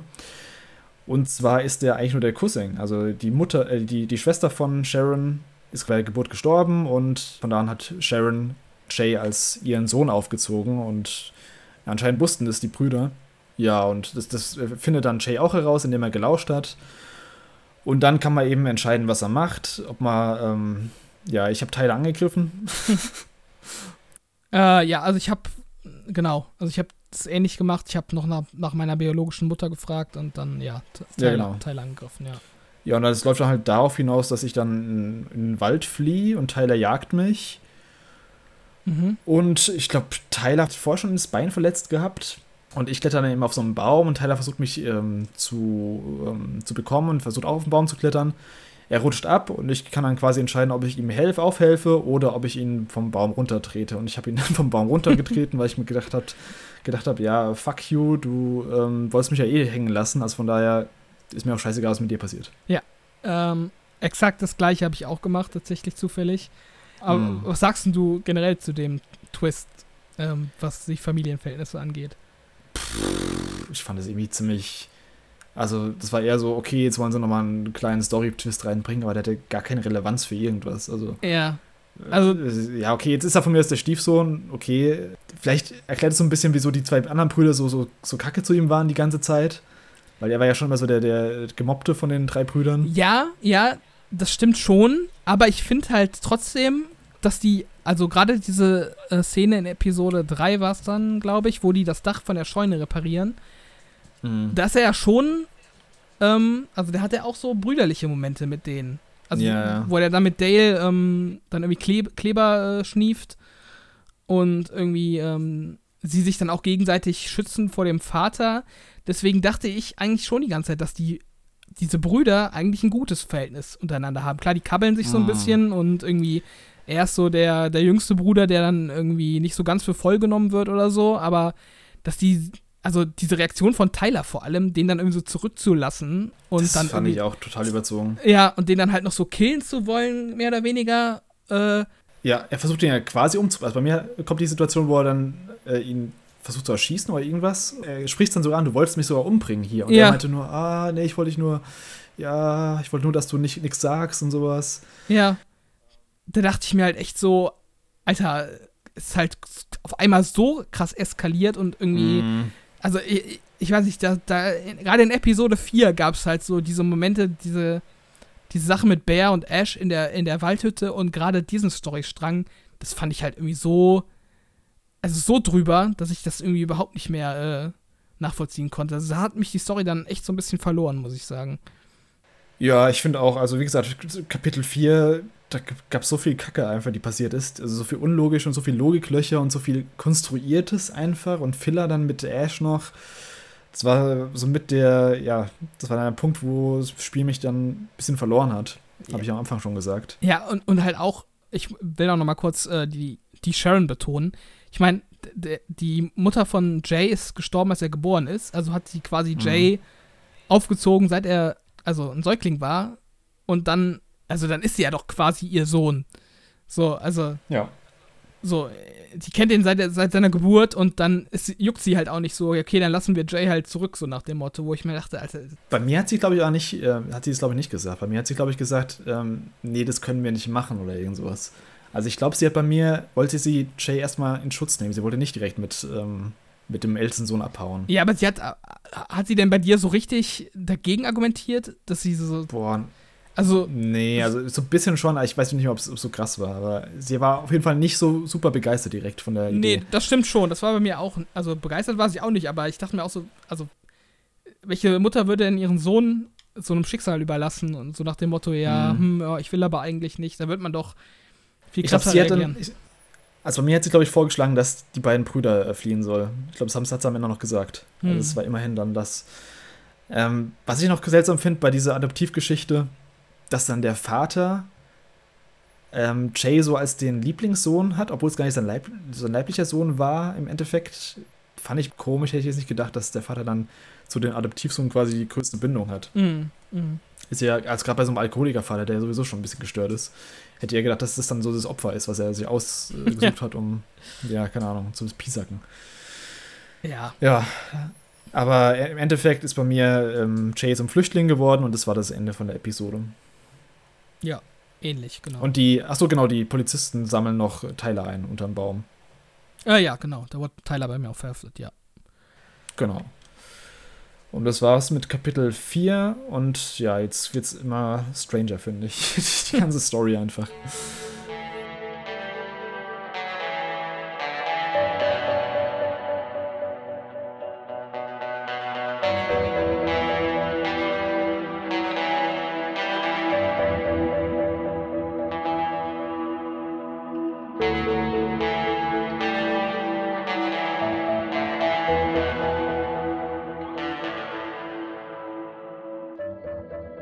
Kapitel 5 Paradise Found heißt es. Übrigens komisch, dass die Kapitelnamen teilweise deutsch und teilweise englisch bei mir sind. Mhm. Ähm, hat wohl anscheinend einer nicht richtig übersetzt.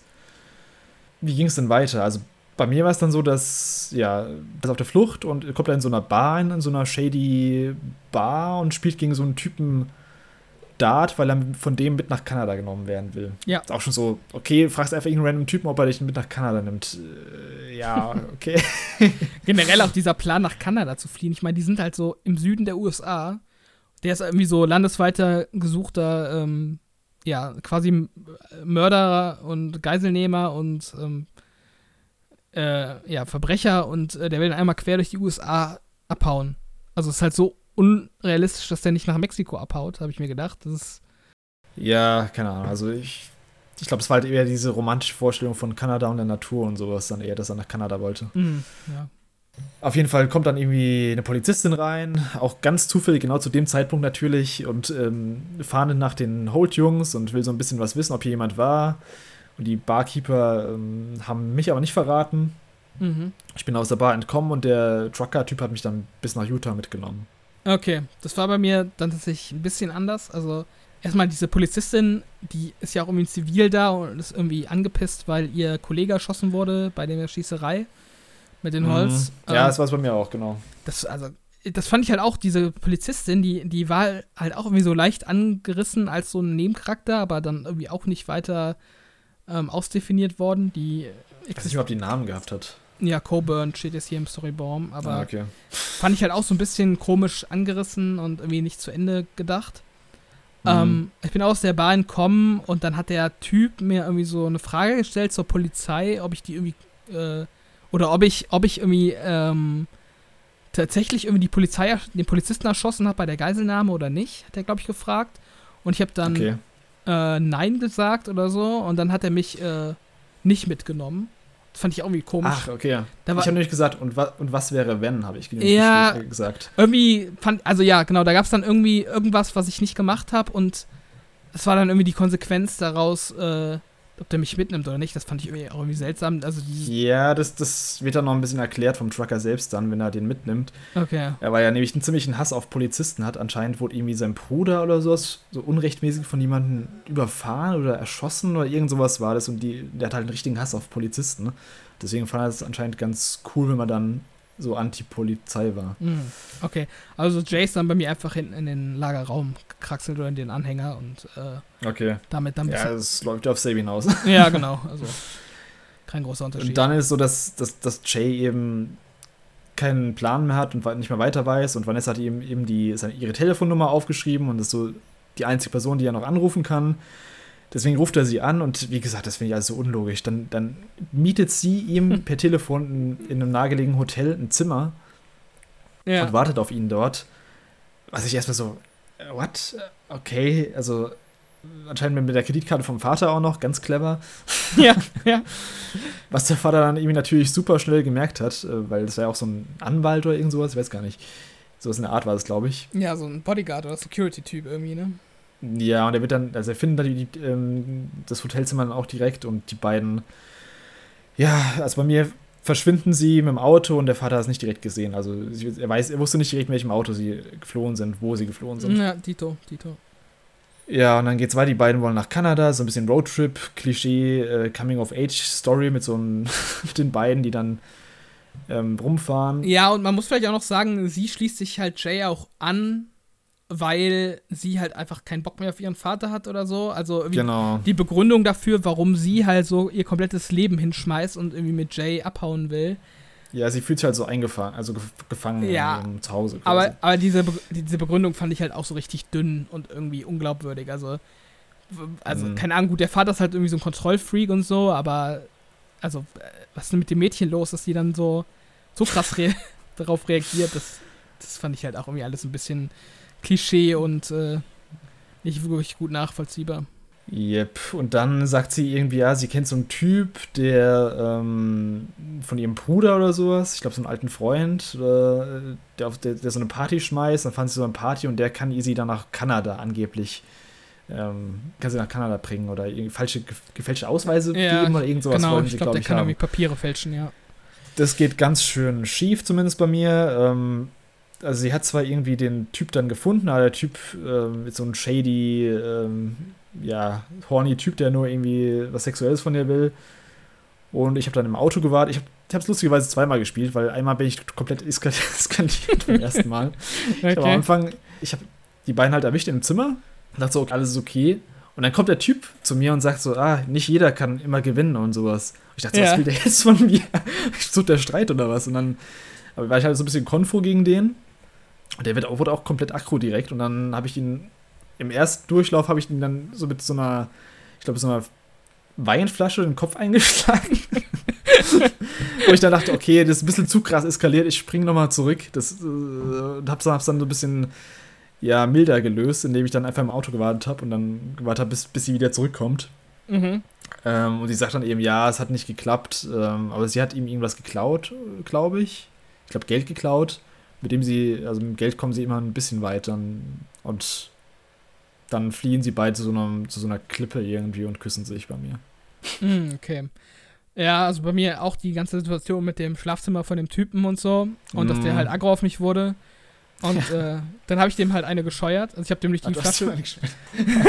Ich habe dem nicht die Flasche über den Kopf gehauen, weil ich auch dachte, das Ach ist so. ein bisschen zu hart. Aber ich habe dem halt Mm. mit der Faust eine gegeben. Mhm. Und äh, dann gab es halt eine Rangelei mit dem, oder eine Prügelei, ähm, die ich dann halt auch gewonnen habe. Aber dann war Vanessa richtig angepisst auf mich. Ja, ja, deswegen habe ich nochmal zurückgespult und dachte so, na, shit, das ist zu dumm irgendwie. Also die war dann halt so, ja, äh, was ich halt so gar nicht ab kann, ist Gewalt oder irgendwie sowas, meinte die, wo ich mir Mhm. halt auch, auch so dachte, ja, okay, das wird jetzt halt so in den Raum geworfen, als würde da irgendwie mehr dahinter stecken. Ja. Ähm, aber äh, es wird halt nicht weiter ausgeführt. Also es, es gibt halt im Spiel so, so viele so Motivationen und Hintergrundgeschichten, die halt immer nur so angerissen werden. Ähm, aber wie gesagt, die meinte dann, ja, das mag ich gar nicht, bla bla. Und dann ähm, Mhm. war halt so ein Gespräch mit der. Und dann habe ich ihr halt erzählt, ähm, wer ich in Wirklichkeit bin, dass ich halt einer von diesen, ähm, Ach, hast du gemacht, okay. ja, habe ich gemacht, dass ich einer, weil ich Mhm. dachte, okay, ich muss jetzt irgendwie hinkriegen, dass die, ähm, dass die äh, nicht abhaut. Mhm. Und dann dachte ich, okay, ich komme jetzt clean bei der und sag dir halt, wer Mhm. ich wirklich bin. Und äh, habe dann halt so ein bisschen mit der rumgeflirtet und ihr noch gesagt, sie ist was ganz Besonderes, bla bla bla, all meinen Charme spielen lassen. Und ähm, dann hat, ähm, habe ich ihr noch versprochen, dass ich nicht mehr irgendwie gewalttätig bin und dann hat sie mir vergeben, auf jeden Fall. Okay, also bei mir war es dann, wie gesagt, die, das war halt alles relativ äh, gewaltfrei mit der, an der Party und ich fand die Situation auch komisch, als die im Zimmer waren und sie wirft dann so einen Blick auf Jay und so sagt so, ich, ja, alles ist gut hier, lass mich, äh, lass mich allein hier oder sowas. So im Endeffekt ist es klar, was die wollten, dass sie so ihm so ein Zeichen gibt, äh, hier, ich versuche hier irgendwas, mhm. das Geld abzuduxen oder was oder ich fand, das kam nicht so gut, das kam nicht so gut rüber über die Standbilder. Vielleicht wäre es besser gewesen, ähm, wenn es animiert gewesen wäre. Mhm. Ja, auf jeden Fall, bei mir ist es Ende dann, dass sie eben mit nach Kanada kommt und beide so die Love Story haben und Geliebte sind. Mhm. Ja, also bei mir ja. ist dann noch, es gab noch die Entscheidung, ähm, ob man sich als Holt bekennt oder irgendwie mhm. also seine Identität abwirft. Und das habe ich gemacht. Also ich habe ähm, meine Holt-Identität quasi von mir gewiesen. Okay. Ja, dann, da habe ich mich ja, geweigert, als Holt zu sein. Genau, ja. Und dann äh, habe ich als letzten Punkt, äh, dass Vanessa als meine Freundin da blieb. Wobei ich okay, auch nicht also so. Ist, mhm. ich konnte dann nicht richtig deuten, ob das jetzt quasi so eine Liebesbeziehung äh, ist oder so eine platonische Beziehung. Aber auf jeden Fall war ich dann auf guten, ähm, guten Terms, also auf guten Verhältnissen mhm. mit der. Und, ja, wahrscheinlich eher platonisch bei dir, ne? weil bei mir gibt es ja die extra die äh, also Entscheidung. Ein ja, einen Kuss gab es nicht bei mir. Ja, Vanessa blieb als Geliebte erst bei mir am Ende. Okay, ja, also bei mir war sie dann halt äh, Freundin, ja. Ja, das war dann die Story, was ich alles so ein bisschen super konstruiert fand, mit Vanessa und sowas. Ja, ähm, aber ich, ich fand es trotzdem irgendwie unterhaltsamer und weniger bescheuert als in Episode 4. Also, ja, das stimmt. Also, ich glaube, Episode 4 hat so ein bisschen den, das Problem gehabt, dass sie so die Figur neu anordnen musste und dann viele Entscheidungen gemacht hat, die halt nicht gepasst haben. So, die wollten halt die Figuren auf eine bestimmte Bahn lenken und teilweise hat es halt echt nicht gepasst, so von den, ja, von dem, was vorher passiert ist bei einem. Also, mhm. wie gesagt, bei mir Vince, dass er halt einfach rausgestorben ist, ohne. der wurde dann in, kurz in der Cutscene hat man halt seinen Leichensack gesehen, wie er zu seiner Frau getragen wurde, und das war's dann. Yeah. Ähm, ja, und die Tochter halt auch geweint. Ja, und ähm, Episode 5 hat dann immer eben dieses, auch wenn es super Klischee war, diese Love Story, Coming of Age Story mit den beiden halt so ein bisschen vorangetragen. Das war so ein bisschen das Thema, glaube ich, davon. Mhm. Aber es gab noch die B-Story mit Paul, dem Hausmeister vom Motel. Ja, die nächste. Und da kommt eben dann. Nächste Filler-Story, ja, nächste. Die für mich, also die hat gar keine Relevanz da mehr gehabt für mich. Also alles, was da passiert ist, außer eine Cutscene am Ende. Ähm, da kommt nämlich eben Sharon vorbei und sie sagt dann quasi, ich, mach, ich kürze es mal ein bisschen ab, dass sie will, dass sie ihm hilft, ähm, diesen ähm, Code, den sie in dem schwarzen Buch vom Dante gefunden hat. Ja, das ist auch so eine Kontonummer oder so ein Kontopasswort, wo man einfach nur abholen muss, was ich auch so, hä? Wie, man kann mhm. einfach einen Code nennen und muss nicht mal sich identifizieren und kann dann einfach das Geld holen? Okay. Keine Ahnung, fand ich irgendwie ein bisschen unglaubwürdig. Und sie will halt eben, dass man mitkommt oder ihr hilft. Ja, und dann kann man sich dann entweder so entscheiden. Und ich, hab, ich war die ganze Zeit so, nee, ich will jetzt nichts mit dir zu tun haben. Du bist, du bist kriminell. Ich will nichts mit dir zu tun ja. haben. Bis dann Dante reinkam. Der dann halt nochmal, der wieder so ein kompletter Psycho war irgendwie. Ähm, der erstmal so misstrauisch dann wurde bei mir. Und dann irgendwann hat er herausgefunden, dass Sharon da war. Und dann hat er Clive mich bedroht wieder. Und dachte so, ja, okay, dann, dann helfe ich ihr halt. Und äh, bin dann mit den beiden, äh, bin dann mit ihr und, äh, ja, mit ihr quasi dann geflohen im Auto. Das war dann quasi mm. die Geschichte. Okay, das bei mir ein bisschen anders verlaufen. Also natürlich auch die ganze Geschichte ähm, mit Sharon, dass sie vorbeikommt. Das fand mhm. ich halt mhm. direkt komplett bescheuert. Also, dass sie als äh, gesuchte Schwerverbrecherin quasi zum Tatort zurückkommt. Ja, zurück in den Ort. Super. Also, das fand ich. Also. Also. Weiß ich nicht, das, das fand ich komplett absurd. Das, selbst wenn du da irgendwie erhoffst, da irgendwie Geld äh, irgendwie zu holen oder so, das ist doch komplett schwachsinnig. Auch wie sie, diese, wie sie Sharon immer die ganze Zeit inszeniert haben, so als diese ähm, taffe, so femme fatale mit einer Zigarette mm. rauchend, immer so, ah, das war mir zu trüber, das war mir echt zu trüber, diese taffe, ähm, ja, kriminelle Frau da, die alles unter Kontrolle hat und die jetzt noch den, ja, den, den, die Liebschaft da von ihm ausnutzt, um, um was im Endeffekt bei mir nämlich die, ähm, das Resultat war, dass die beide, ich glaube, in Kuba oder sowas waren, auch am Strand liegend und super reich. Ja? Ja. Okay, das what the halt fuck? Einfach, es war einfach Katzen geflüchtet. Im Endeffekt waren die beide am Strand, hatten beide irgendwie so Goldketten und alles. Und davon hat man nichts mitbekommen. Und ich glaube, ähm, ich habe gelesen, dass Dante, wenn man wegläuft, dass Dante anscheinend seinen Posten verliert oder sowas, aber davon hat man auch nichts mehr gesehen, außer ah. das halt. Okay, ja. what the hell. Nee, ja, das war die Story. Bei mir war das tatsächlich ganz anders. Also, ähm, Genau, die hat dann halt, wie du schon sagst, mit Paul versucht rumzuflirten. Ähm, aber ich habe das halt auch abgewiesen, äh, halt, wollte auch nichts mit der zu tun, aber ich fand die halt auch super unsympathisch. Einfach so von Anfang an. Ich fand halt auch in dieser ersten Szene, wo man ähm, diesen Rückblick hat auf der Farm, da wirkt es halt so, als wäre sie halt so das Opfer von, vom ähm, Säufer und Spielschulden mhm. machenden ähm, Bär. Ja. Und da hatte ich halt irgendwie noch so Sympathie für die, aber dann später wurde sie halt so komplett umgeschrieben, wie du schon sagst, dass sie halt irgendwie so auch so ein kriminelles Mastermind ist, so ein bisschen. Und ja. irgendwie, also ich fand das seltsam. Weiß ich nicht. Auch so, als hätte sich schon oft solche Dinge abgezogen, als sie ja. da im Hotel die, diese Geiselsituation übernommen hat, wo ich dachte, hä? Also ja, ist ja, da irgendwas, was, was, was wir nicht wissen, aber sie tut gerade so, als hätte sie irgendwie schon fünf Geiselnamen so hinter sich. Ja, das ist irgendwie komisch gewesen. Ähm, ich habe äh, Sharon auch abgewiesen. Dante hat dann aber trotzdem irgendwie so Misstrauen bekommen wegen so ein mm. paar Sachen. Ähm, dann habe ich auch Sharon hat sich versteckt im Trailer und ich habe ja. sie dann erstmal so ein bisschen ähm, beschützt, aber dann hat sie halt auch ähm, die Knarre auf Dante gerichtet und ähm, dann gab es halt die Entscheidung, ob ich Dante helfe oder nicht. Und ich habe ihm dann geholfen, weil ich sie halt unsympathisch fand und ich fand halt auch irgendwie gestört, dass sie jetzt irgendwie äh, Dante in meinem Trailer quasi erschießen will. Und ähm, ja, letztendlich wurde, wurde sie dann überwältigt und festgenommen. Tatsächlich. Ach, und krass, okay. Dante hat die Waffe bekommen und hat, auch, hat, hat sein Buch zurückbekommen von ihr. Oh, okay. Und ähm, ja, äh, Sharon war dann am Ende im Gefängnis bei mir in der Story. Hm, okay, okay. Das ist also doch ein bisschen unterschiedlich hier. Und, und ich habe, das hatte ich auch vorhin, ähm, ich glaube im spoilerfreien Part war das noch, hatte ich erwähnt, ähm, dass da noch so ein bisschen mehr Backstory von Dante kam da wurde halt auch so angedeutet, dass Dante halt auch Stress mit dieser Mafia-Bande hat.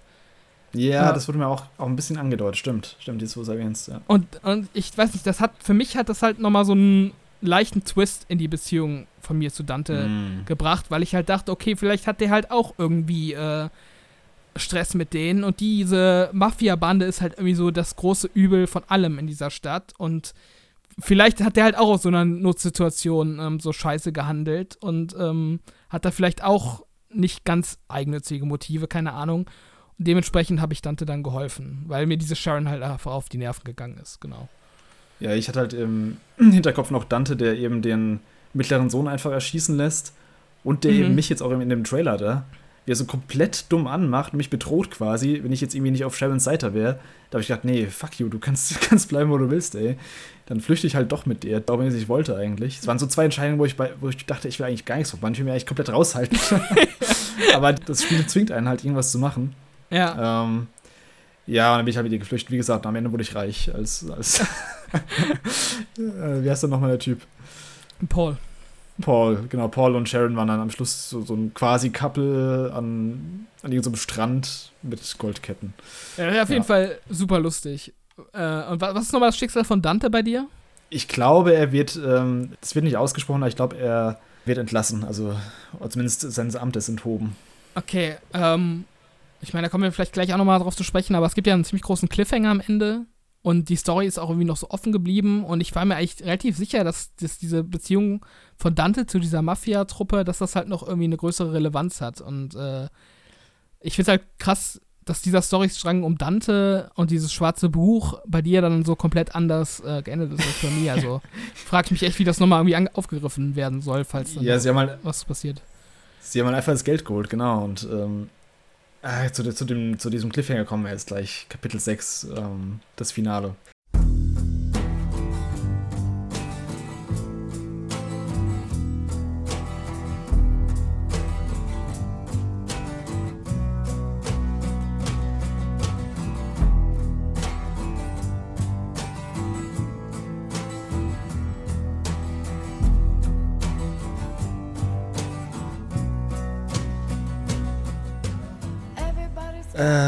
Das war. Das war irgendwie so, eine, so ein Kapitel, finde ich, was so komplett anders wieder war. Also es hat komplett anderen Vibe gehabt, hat sich mhm. komplett losgelöst gefühlt von dem Ganzen und war auch, also allein von dem zeitlichen Abstand war es ziemlich unlogisch. Es spielt 14 Jahre nach dem Ganzen. Wir spielen jetzt die ältere Zoe, die jetzt, glaube ich, 18 ist ungefähr oder 20, ich weiß gar nicht. Also ja, auf jeden Fall erwachsen. Frühe 20er, so war die irgendwie. Genau. Erstmal da, 14 Jahre sind vergangen Man sieht den Opa, der immer noch genauso aussieht, nach 14 Jahren, der damals schon alt war. Und der immer noch den Hund hat, nach 14 Jahren. also ich, ich habe auch einen Hund gehabt und ich glaube, dieser Äh, äh, Zeus, Zeus, glaub ich, hieß er. Ja, ja. Genau, ich glaube, der war damals schon kein Welpe, als er im, im Motel war. Und Hunde werden keine über 20 Jahre alt. Also, also wenn ein Hund 15 wird, ist es schon ein gutes Alter. Und Ja. der kam mir da immer noch genauso vor wie vorher, wo ich dachte, hä? Ist es ein neuer Zeus, der genauso aussieht? Oder, also 14 Jahre hat ihm nicht gepasst, wenn ich von, von, von den kompletten. Also die Figuren haben sich nicht so, so krass weiterentwickelt. Auch, Ja. auch ähm, Jay später. Jay hat halt so ein bisschen Bart bekommen. wow. Jay, also das mit, mit dem Opa und dem Hund ist mir noch, hab ich mir gar nicht so bewusst gemacht, aber hast auf jeden Fall recht. Aber bei Jay habe ich halt auch so gedacht, okay, der hat jetzt einen Drei-Tage-Bart. Und ist jetzt auf einmal irgendwie, wie alt war der? Der war, glaube ich, 18 und 14 Jahre später, dann wäre der Mitte 30 irgendwie so um den 32, Dreh. genau. War Ja. dann. ja. Und keine der sah genauso aus. Hab ich halt auch gedacht. ja, das, das fand ich auch ein bisschen billig, keine Ahnung.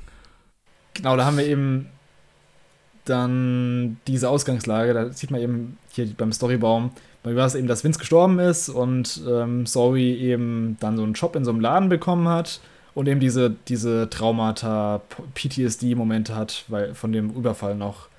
Ähm, Ich weiß nicht, ob ich es richtig gedeutet habe, also ob sie sich teilweise sogar vielleicht fast umbringen wollte im Wasser oder ich, ich fand es irgendwie ein bisschen, also Ähm, ja, die Poolszene. Bei mir war das dann erstmal so von der Ausgangslage her, dass ja bei mir die ganze Familie überlebt hat. Und Zoe ist dann, auf, ist dann aufs College gegangen. Das war bei Ah, dir dann wahrscheinlich nicht der Fall. College. Mm, nee, bei mir war sie irgendwie. Was ist, äh, war das auch so ein Schwimmbad bei dir, wo sie in so einem Hallenbad? Genau, ja. Das war so trifft sie interessiert, dann, dass das im College war. genau, ich glaube, College ist bei mir auch, aber sie hat eben so einen Nebenjob noch im, in so einem Laden bekommen. Oder, oder steht bei dir explizit, dass sie in der Highschool ähm, aufgenommen wurde? Okay, College meine ich. Ja, genau. Also bei mir. Also steht die- explizit da. Ja, sie studiert Ah. Journalismus, äh, glaube ich, war es äh, auf dem College. Okay, äh, ja, nee, dann ist bei mir wahrscheinlich nicht. Bei mir, ja, bei mir hat sie in so einem komischen Laden gejobbt und so ein bisschen um die Miete gebankt. Hm. Ja, das ist auch, in dem Storybaum ist es auch die einzige Verbindung, ähm, die dahin führt, ist die, dass alle überlebt haben von der Familie. Also nur wenn deine Familie ähm, vollständig ist, gehst du aufs College. So. Und dann kam ja dieses, dieses Mädchen, diese May. Ja, und jetzt steht bei mir, genau, hier steht bei mir jetzt auch, dass May sie aus dem Laden kannte. Wahrscheinlich steht bei dir, May kannte sie aus, der, aus dem College oder sowas. May sagt mir gerade gar nichts. Hast, du die, hast du die gar nicht? Also bei mir kam, nachdem, also sie hatte die Luft so ein bisschen angehalten. Ja. Und da kam so ein Mädchen, hat irgendwie mit ihr dann gesprochen, ey, was sie hier, hier allein tut. Und äh, ob das äh, so cool ist, so, die, so lange die Luft anzuhalten und ob sie irgendwie Probleme hat und sowas. Und dann Mhm. habe ich da halt mit ihr so ein bisschen über Zukunft geredet und ähm, Ah, doch, doch, doch, doch. Du hast recht, ja. Ne, genau, das war dann auch bei mir, äh, May kannte Zoe vom College. ja, genau. Also ja, genau, die hat ja dann noch irgendwie so einen Jesus-Flyer gegeben, glaube ich. Ja, genau. Also und dann war es auch so in der Situation, dass sie denkt, sie sieht äh, Jay, also so ein Hoodie-Typ. War es bei Mhm. dir auch? Dass sie so ein bisschen so ein, ja, so ein PTSD-Trauma hat, was bei mir irgendwie nicht so viele Sinn ergibt, weil bei mir war Jay und Zoe sind ziemlich gut auseinandergegangen. Also Jay hat auf sie aufgepasst, er hat irgendwie den Vater nicht verletzt. Es war halt nur halt die Sache, dass der Vater gestorben ist, als war ja nicht Jays Schuld so direkt. Also keine Ahnung. Das fand ich irgendwie ein bisschen seltsam, dass sie da so Ja, komisches Ja. Verhältnis zu ihm hat. bei mir, ja, ich habe das halt so gedeutet, dass Jay ist halt bei mir der einzige von den Holz, der noch übrig ist, sozusagen. Also die Mutter ist halt im Knast, ähm, Tyler ist im Mhm. Knast. Keine Ahnung, was mit dem Bär ist, aber der ist wahrscheinlich auch im Knast oder halt im, verreckt im Krankenhaus. Ja. Und Jay ist halt so der einzige Holt, der halt ja auf der Flucht weiterhin ist, der irgendwie nie gefasst wurde. Und ja, halt auch quasi noch bei ihrer Entführung mit dabei war. Und ähm, ja, die hat jetzt auch keinen, also die, der hat die jetzt auch nicht misshandelt oder so direkt. Und sie hat jetzt auch nicht irgendwie ähm, vor ihm persönlich irgendwie Angst, aber ähm, ich glaube, der steht so ein bisschen sinnbildlich für das, was ihr passiert ist. Das war so meine Interpretation. Dass Mm, er so die sein. Personifizierung von dem ganzen Ereignis ist. Bei mir wäre halt noch die Mutter auf der Flucht gewesen sonst, aber. Hm. Aber wir können ja mal zu, zu Jays Story vielleicht. Ja, ich kann da gerade noch einwerfen, weil das bei dir dann nicht der Fall war. Ich habe auch ähm, nach dieser Szene, wo ich ähm, Jay gesehen habe und wieder in der Wohnung bin, oder zumindest gab es bei mir noch eine kleine Szene, wo ich wieder, oder nicht in der Wohnung, in dem Studentenwohnheimszimmer, ähm, wo ich dann bin, da telefoniert sie mit Vince. Ah, bei mir telefoniert sie mit der, mit der Mutter. Ah, okay. Und sagt quasi, dass sie ihren Job verloren hat und danach geht sie eben zum, also danach hat sie noch so einen Albtraum und denkt, sie sieht eine Person und geht dann zu ihrem Großvater. Okay. Ja, ist bei mir ähnlich. Bei mir geht es dann halt um ihre Zukunft im College und ähm, sie hm. überlegt halt, ob sie äh, quasi ihr Studium abbricht und man kann dann entscheiden, ob man Vince die Wahrheit sagen will oder nicht. Ach, und genau, die, die Michelle, also die Mutter, die hat einen neuen Freund geheiratet jetzt. Also davon erzählt sie eben so stolz, dass sie jetzt äh, verlobt sind und lädt sie eben, lädt dann eben Zoe da ein. Mit dem Arbeitskollegen, mit dem sie Ich weiß nicht, ob es ein Arbeitskollege ist. Ich glaube, es ist ein anderer, aber. Hoffentlich. Ähm, sie lädt die eben ein und äh, Zoe ist eben nicht so begeistert davon, von dem neuen und sagt dann, ja, sie kommt, äh, so anstattshalber. Mhm. Was sie dann später nicht tut, ähm, weil sie dann ja andere Sachen macht mit ähm, Jay. Ähm, aber wir können mal zu Jays Story in der, in der, in der Vergangenheit nochmal zurückspringen, weil dann sehen wir ja, wo wir beide stehen. Ähm, bei mir sind die eben, also Vanessa und Jay sind weitergefahren. Mhm. Und dann war wieder so eine komische Szene, genau. Da gab es so eine Straßensperre nach Kanada, da, wo mhm. eben die Autos kontrolliert werden, Nummernschilder und alles. Und da ist es dann so eine Situation, wo du einfach weiterfahren kannst, wo du äh, zugeben kannst, dass du illegal hier bist oder ja, weil ich so vorbeischleichen. Ich habe hab gedacht, ich bleibe einfach ganz bedeckt. Ich sag gar nichts. Ich tue einfach so, als wäre es mein Auto. Und dann versucht eben der Polizist, das, das Nummernschild zu prüfen. Ähm, bekommt dann irgendwie die, die Mitteilung, dass irgendwie gerade die, die Computer ausgefallen sind und sagt dann, okay, aber nächstes Mal irgendwie die, Papier, die Fahrzeugpapiere mitbringen. Mhm. Und ich komme dann quasi ohne Strafe einfach weiter. Und einfach niemandem ist was aufgefallen. So. Ja, so war es bei mir auch. Was umso seltsamer ist, was danach passiert.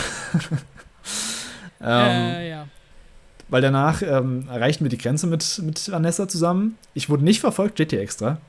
Ja, wir sehen dann so einen, so, einen, so, einen, so einen Park und dann plötzlich haben mich die Cops gefunden. Und der sagt mir dann sogar noch, der, dieser super Cop-FBI-Typ, äh, ah, dass ich irgendwie bei einer Straßensperre geflohen wäre, was ich halt nicht gemacht habe. Also ich, er tut so, als wäre ich, wär ich an dieser Grenze geflohen, was halt nicht der Fall war. Ich bin halt ganz unauffällig eigentlich in Kanada eingereist und ich habe keinen Plan, wie die mich gefunden haben. Das ist 98, ich glaube, damals gab es auch noch nicht so viel GPS-Navigation, so was, was, äh, äh, was Fahndungen angeht. Mhm. Das fand ich ganz komisch, auch dass der Vater dann dabei war und dass die genau an der Stelle dann die beiden gefunden haben. Das war so komplett konstruiert bei mir. Ja, äh, das habe ich auch gedacht, äh, auf jeden Fall. Also, dass der Vater dann dabei war und ähm, die Cops mich gefunden haben. Irgend, mhm. Da gab es irgend, noch irgendeinen Nebensatz, ich habe den jetzt vergessen. Da gab es noch irgendeinen Nebensatz, der das so halbwegs erklären sollte bei mir. Ich weiß aber gerade nicht mehr, was da gesagt wurde. Irgendwie, hm. irgendwie wurden die erkannt. Ich war, ich, wie war das denn nochmal?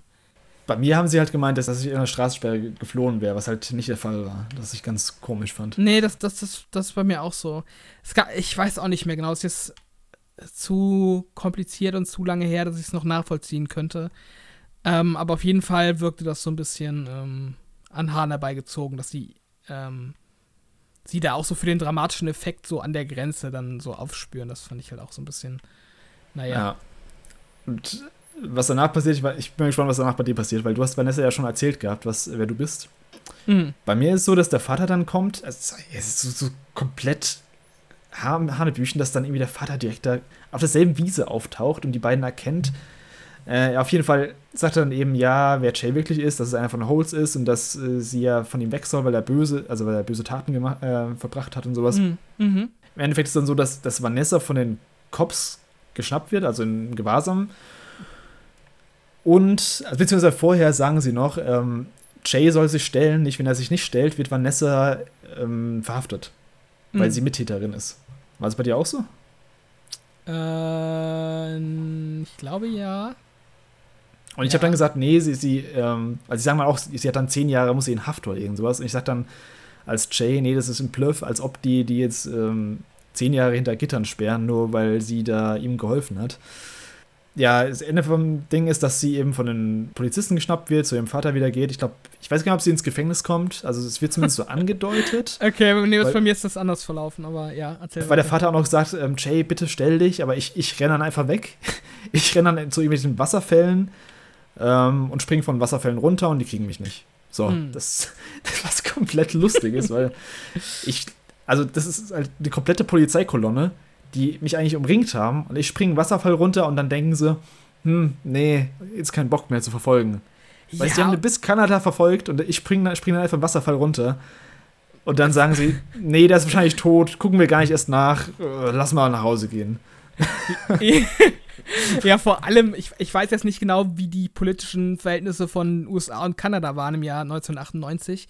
Aber da wird doch immer so getan, als, als die sind jetzt über die Grenze in Kanada und dann sind die auf einmal so straffrei. Also es gab doch garantiert ja. auch Ende der 90er Jahre äh, zwischen USA und Kanada äh, so, ähm, so Kooperationen in, in Sachen ähm, Strafverfolgung. Weißt du, was ich meine? Also, da, mm. also selbst wenn der jetzt irgendwo in Kanada ist, dann wird er halt von kanadischen Cops äh, gefangen genommen, wenn der in den USA gesucht wird und in den USA überführt. Da bist du da nicht ja. irgendwie.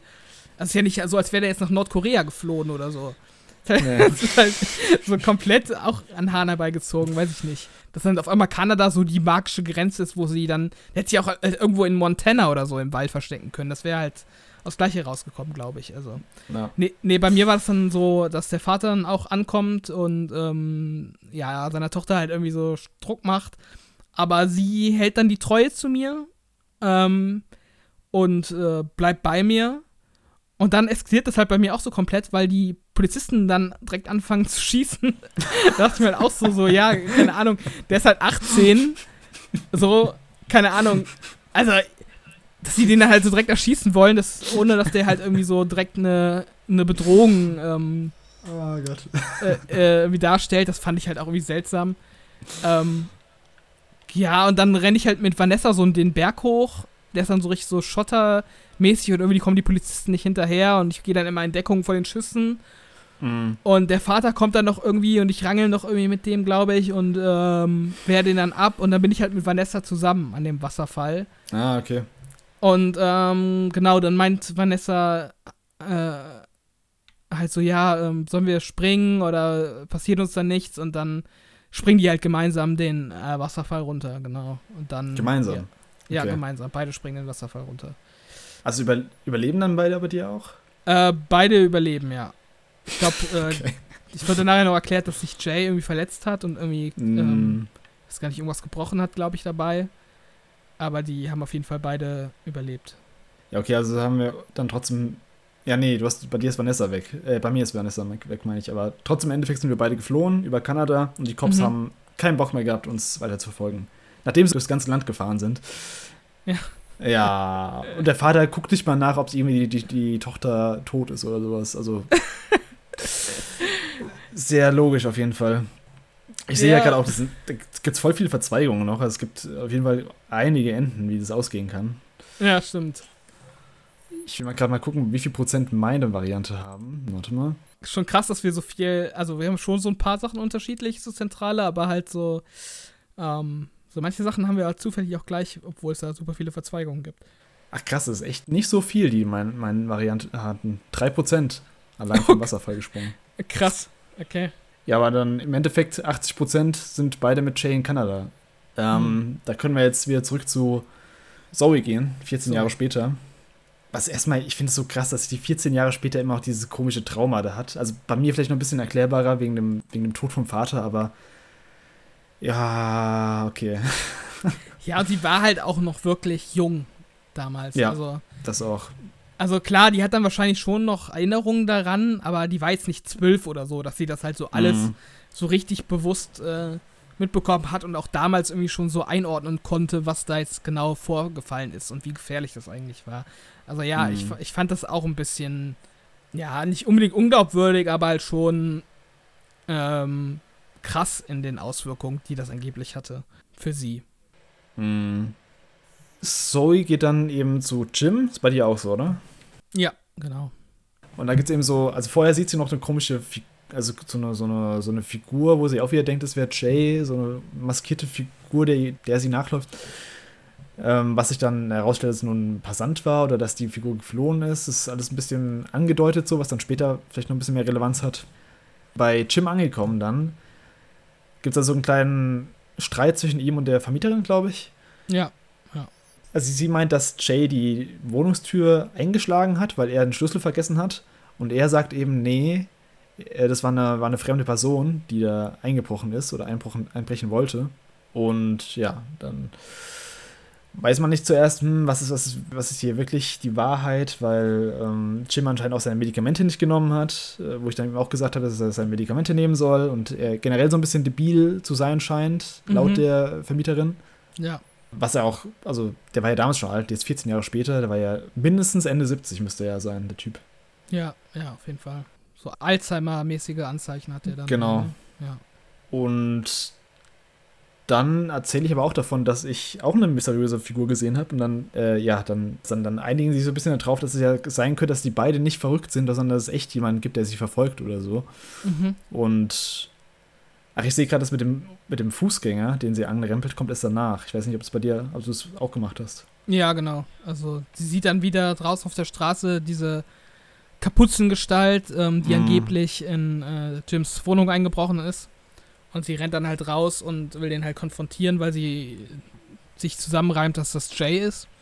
Ja. Aber ähm, das ist dann quasi jemand Unschuldiges, irgendeinen Unbeteiligten, den sie da anrempelt. Und ja, sie ist dann halt so resigniert von ihrer Situation, dass sie sich entscheidet, endlich diese mysteriösen Briefe zu öffnen, die sie schon seit längerem bekommt, wo sie sich mhm. irgendwie nicht getraut hat, ranzugehen. Und äh, ja, sie geht dann zurück in ihr Zimmer, macht den Brief auf und es ist tatsächlich äh, ein Brief von Jay, ähm, der sie aus Kanada ähm, erreicht hat. Und um halt ihrer Gesamtsituation irgendwie Herr zu werden und ähm, sich quasi ihren Traumata zu stellen, reist sie dann mit dem Bus nach Kanada. Ähm, und, Was ich äh, übrigens, übrigens schon so, die ganze Situation fand ich schon so seltsam. Weißt du, das ist so ein gesuchter Typ seit 14 Jahren und sie kann ihn einfach so random dann in Kanada besuchen. Ja. Wie, wie, hat sie die Adresse jetzt rausgefunden? Und äh, also, das fand ich alles seltsam. Ja, ging ein bisschen schnell, ne? Das, äh, ja, sie war dann direkt in Kanada einfach. ja. Und halt auch, ich, was, was war nochmal die Motivation von Jay, warum er da die Briefe schreibt? Um sich. Weil er halt auch irgendwie schlechtes Gewissen hat, ja, irgendwie, ich, ich, weiß gar nicht genau, was da irgendwie der Grund war. Ja, ich, ich glaube, das war irgendwie so die Herleitung. Was ich auch noch viel krasser finde, als dass sie seine Adresse findet, wie hat er jetzt ihre Adresse rausgefunden? Mhm. er wohnt ja in so einer Kanada-Hütte, ich glaube ohne Internet und sowas. Ähm, schreibt irgendwelche Briefe auf Papier und schickt die dann zu der richtigen Adresse von, von irgendeiner so Zoe, die er vor 14 Jahren mal, oder seit irgendwann mal kennengelernt hat. Mhm. Äh, in so einer Geiselsituation nicht mal wahrscheinlich nicht mal den Nachnamen weiß. Äh, ja, das, aber das er sagt ja schon, dass, dass er ähm, ab und zu die Stadt geht und da irgendwie Besorgungen macht. Also der ist jetzt, glaube ich, nicht seit 14 Jahren in dieser Hütte. Ähm, nee, nicht, das nicht, aber es ist ja trotzdem noch ein Aufwand, dann die, die Person in Amerika herauszufinden. Also ja, ja, klar, aber der hat ja auch nichts Besseres zu tun. Also. Ja, wenn er, das, wenn er so investigativ hier bei Google arbeiten kann, okay. aber ich fand das ein bisschen unglaubwürdig, irgendwie, dass er sie gefunden hat, dann jahrelang Briefe an sie schreibt. Ja, nicht Jahre, äh, jahrelang. Der hat, glaube ich, jetzt erst vor relativ kurzer Zeit. Die meint dann auch, dass ihr Trauma, glaube ich, auch wieder erst angefangen hat, nachdem sie diese Briefe bekommen hat. Also ich glaube, so, okay, ja. Das, das, das okay. erwähnt sie. Was ich dann noch seltsamer finde, wenn er nach 14 Jahren dann die, die, die Entführte dann nochmal findet, also die, das, das Geisel, naja, keine Ahnung, die Tochter von denen. Naja, äh, auf jeden Fall reden die beiden dann und bei mir war es so, dass ich Mitleid mit Jay gehabt habe, weil, also er war immer gut zu ihr in meiner Storyline. Mhm. Er hat sie versteckt und äh, sie gut behandelt, hat nie irgendjemandem Gewalt zugefügt, während sie dabei war. Und äh, im Endeffekt war es aber dann so, dass ich Jay nicht trösten konnte. Ja. Weil er anscheinend zu Depri war.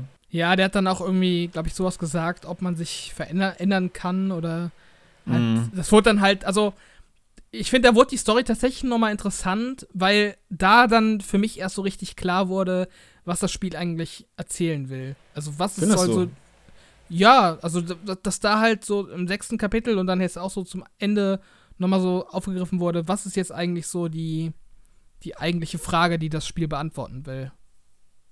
Und ähm, im Fall von Jay war das dann halt auch, ich weiß nicht, ich krieg's nicht mehr genau zusammen, aber halt auch ähm, so eine existenzielle Frage, ähm, ob man sich verändern kann oder ob man quasi durch seine mm. schlechten Taten definiert ist. Und ähm, ja, man kann dann auch selber eine Antwort drauf geben. Und ich glaube, ich habe dann so eine, nicht so eine entschuldigende Antwort gegeben, aber ich habe ihn jetzt auch nicht fertig gemacht.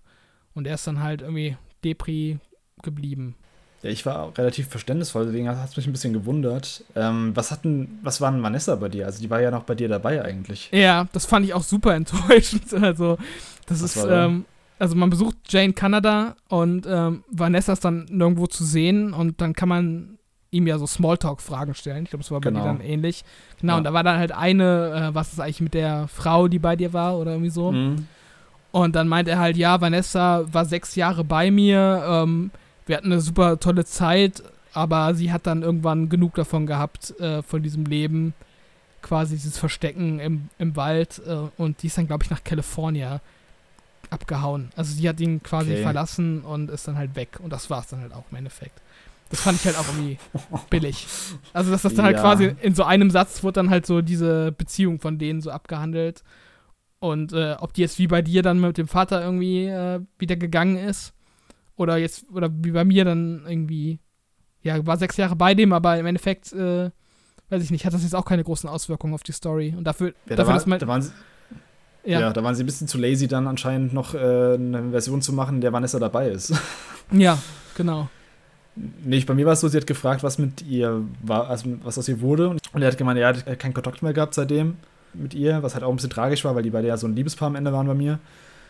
Und sie ist anscheinend irgendwelche, irgendeine Anwältin geworden in New York oder so. Also mhm. anscheinend ist was aus ihr geworden. ich okay. meine das. ähm, ja, ich fand es so ein bisschen, ja, auch wieder so ein bisschen antiklimatisch, das Finale. Es war halt so ein, da ist halt nichts Spannendes mehr großartig passiert. Das war halt irgendwie so ein wie gesagt, ich fand die ganze Episode irgendwie seltsam. Dieser Zeitsprung und dann auf einmal ist sie plötzlich in Kanada. Es ging mir alles viel zu schnell einfach. Mhm. Weißt du, während die ersten drei Episoden alle komplett im Hotel waren, auf einmal ging es so Schlag auf Schlag in Episode 4, 5 und 6. Ja. Da stimmt was vom Pacing nicht so. Und dann dachte ich, okay, ist es vorbei. Und dann enden sie mit was ganz seltsam. Sie enden mit der Szene, in der der Jim erschossen wird von einer maskierten Person. ja. Während die Zoe gerade zurückkommt. Und ich dachte mir nur, what? What? Machen die echt nochmal ein Fass jetzt auf, nachdem eigentlich alles so halbwegs abgeschlossen ist? Ja. Ja, und dann merkt man, okay, diese ganze äh, shady Typen, Geldeintreiber und die mit dem schwarzen Buch, die Leute, anscheinend ist da noch irgendwas hinten dran, irgendeine Story, aber ich fand das so deplatziert, das Ende, ganz ehrlich, ich fand das so unnötig. Ich fand das auch komplett unnötig. Vor allem, weil es halt, also, man weiß halt überhaupt nicht, ob da jemals nochmal was zukommt. Nee. Also, das ist, steht halt jetzt so komplett offen. Ich meine, okay, die Story um Jay ist abgeschlossen, äh, immerhin, oder hat halt ein halbwegs äh, vernünftiges Ende bekommen, das ist okay. Mm. Und das, diese emotionale Verbindung von, von Zoe mit Jay hat ja auch ein Ende gefunden, dass sie da jetzt irgendwie sich ihrem Trauma gestellt hat. Das ist ja alles okay, aber warum man da jetzt noch so ein krasses Sequel-Baiting ähm, machen muss mit so einem, mit so einem absurden Cliffhanger, der aus dem Nichts kommt, das habe ich auch nicht verstanden. Das war, das war echt so äh, zum Ende nochmal was komplett Neues aufgemacht, was halt. Ah, das, das hätte es einfach null gebraucht und macht für mich die Geschichte im Nachhinein sogar ein bisschen schlechter einfach dadurch, weil es kein runder Abschluss ist einfach. Ja. Es gab ja schon am Anfang, ähm, also es ist ja irgendwie so, dass sagt Jim dann nicht auch irgendwie zu Zoe, dass er, dass er irgendwie, äh, oder bilde ich mir das gerade ein, dass er da mit Turok irgendwie eine Ver Vergangenheit hat. Genau, er erzählt ja noch irgendwie, dass er auch was mit irgendeiner komischen Vergangenheit hat oder mit komischen Typen zu tun hatte. Ja, genau. Auch der Grund, wieso er sich 30 Jahre nicht hat blicken lassen. Ja. Äh, wird halt nicht genau detailliert erläutert. Und das nächste, was man halt von ihm mitbekommt, ist, dass er erschossen wird. Was ich halt auch so seltsam finde, nach 14 Jahren dann. Also, also nach 14 es Jahren nochmal danach. es gab halt auch äh, in der Episode 1, glaube ich, da, wo man im Hotel ankommt. Mhm. Da gab es so ein paar Szenen, wo Paul auf, auf Jim trifft und er dann, und Paul dann zu Jim meint, so, ja, kennen wir uns nicht? Und Paul tut das dann halt so ab.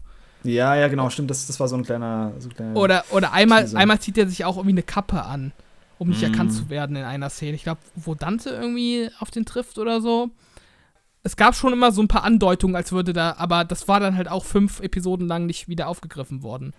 Ja, also ich fand es auch nicht relevant einfach. Und ich finde, wenn man daraus jetzt irgendwie so eine. Vielleicht machen sie ja, was sie machen könnten, natürlich, die könnten so eine Prequel-Story machen mit ihm, dass sie dann da das alles erklären, aber ich fände es jetzt komplett seltsam, wenn sie da nochmal irgendwas dran machen. Also mit. Also das Ende ist ja so, dass sie ihn dann tot findet. Mhm. Es ist ja, ja, dann quasi dann, dann das, ja, dass sie dann irgendwie herausfinden muss, was da, was da abging. Worauf mhm. ich eigentlich gar nicht so Bock drauf hätte. Wie gesagt, ich finde diese ganze Storyline so ein bisschen dran geklatscht. Ja, also wie gesagt, diese ganze Story um diese Mafia-Geldeintreiber-Sache mit diesem schwarzen Buch, das ist halt sowas, was das ganze Spiel über so total vage geblieben ist. Mhm. Was mich das ganze Spiel über gestört hat. Und jetzt, keine Ahnung, ist halt irgendwie die Botschaft, dass sie das auf ein Sequel ausladen wollen, was ich halt eigentlich nicht in Ordnung finde. Oder also, halt DLC, wie gesagt, also das könnte ich mir halt auch vorstellen. Ja. Aber also was ich jetzt mitbekomme vom Game selbst, ist jetzt auch nicht so der ähm, Verkaufsschlager sowieso nicht, aber auch ich glaube, es haben jetzt nicht so viele Leute gespielt. So kam es mir zumindest vor.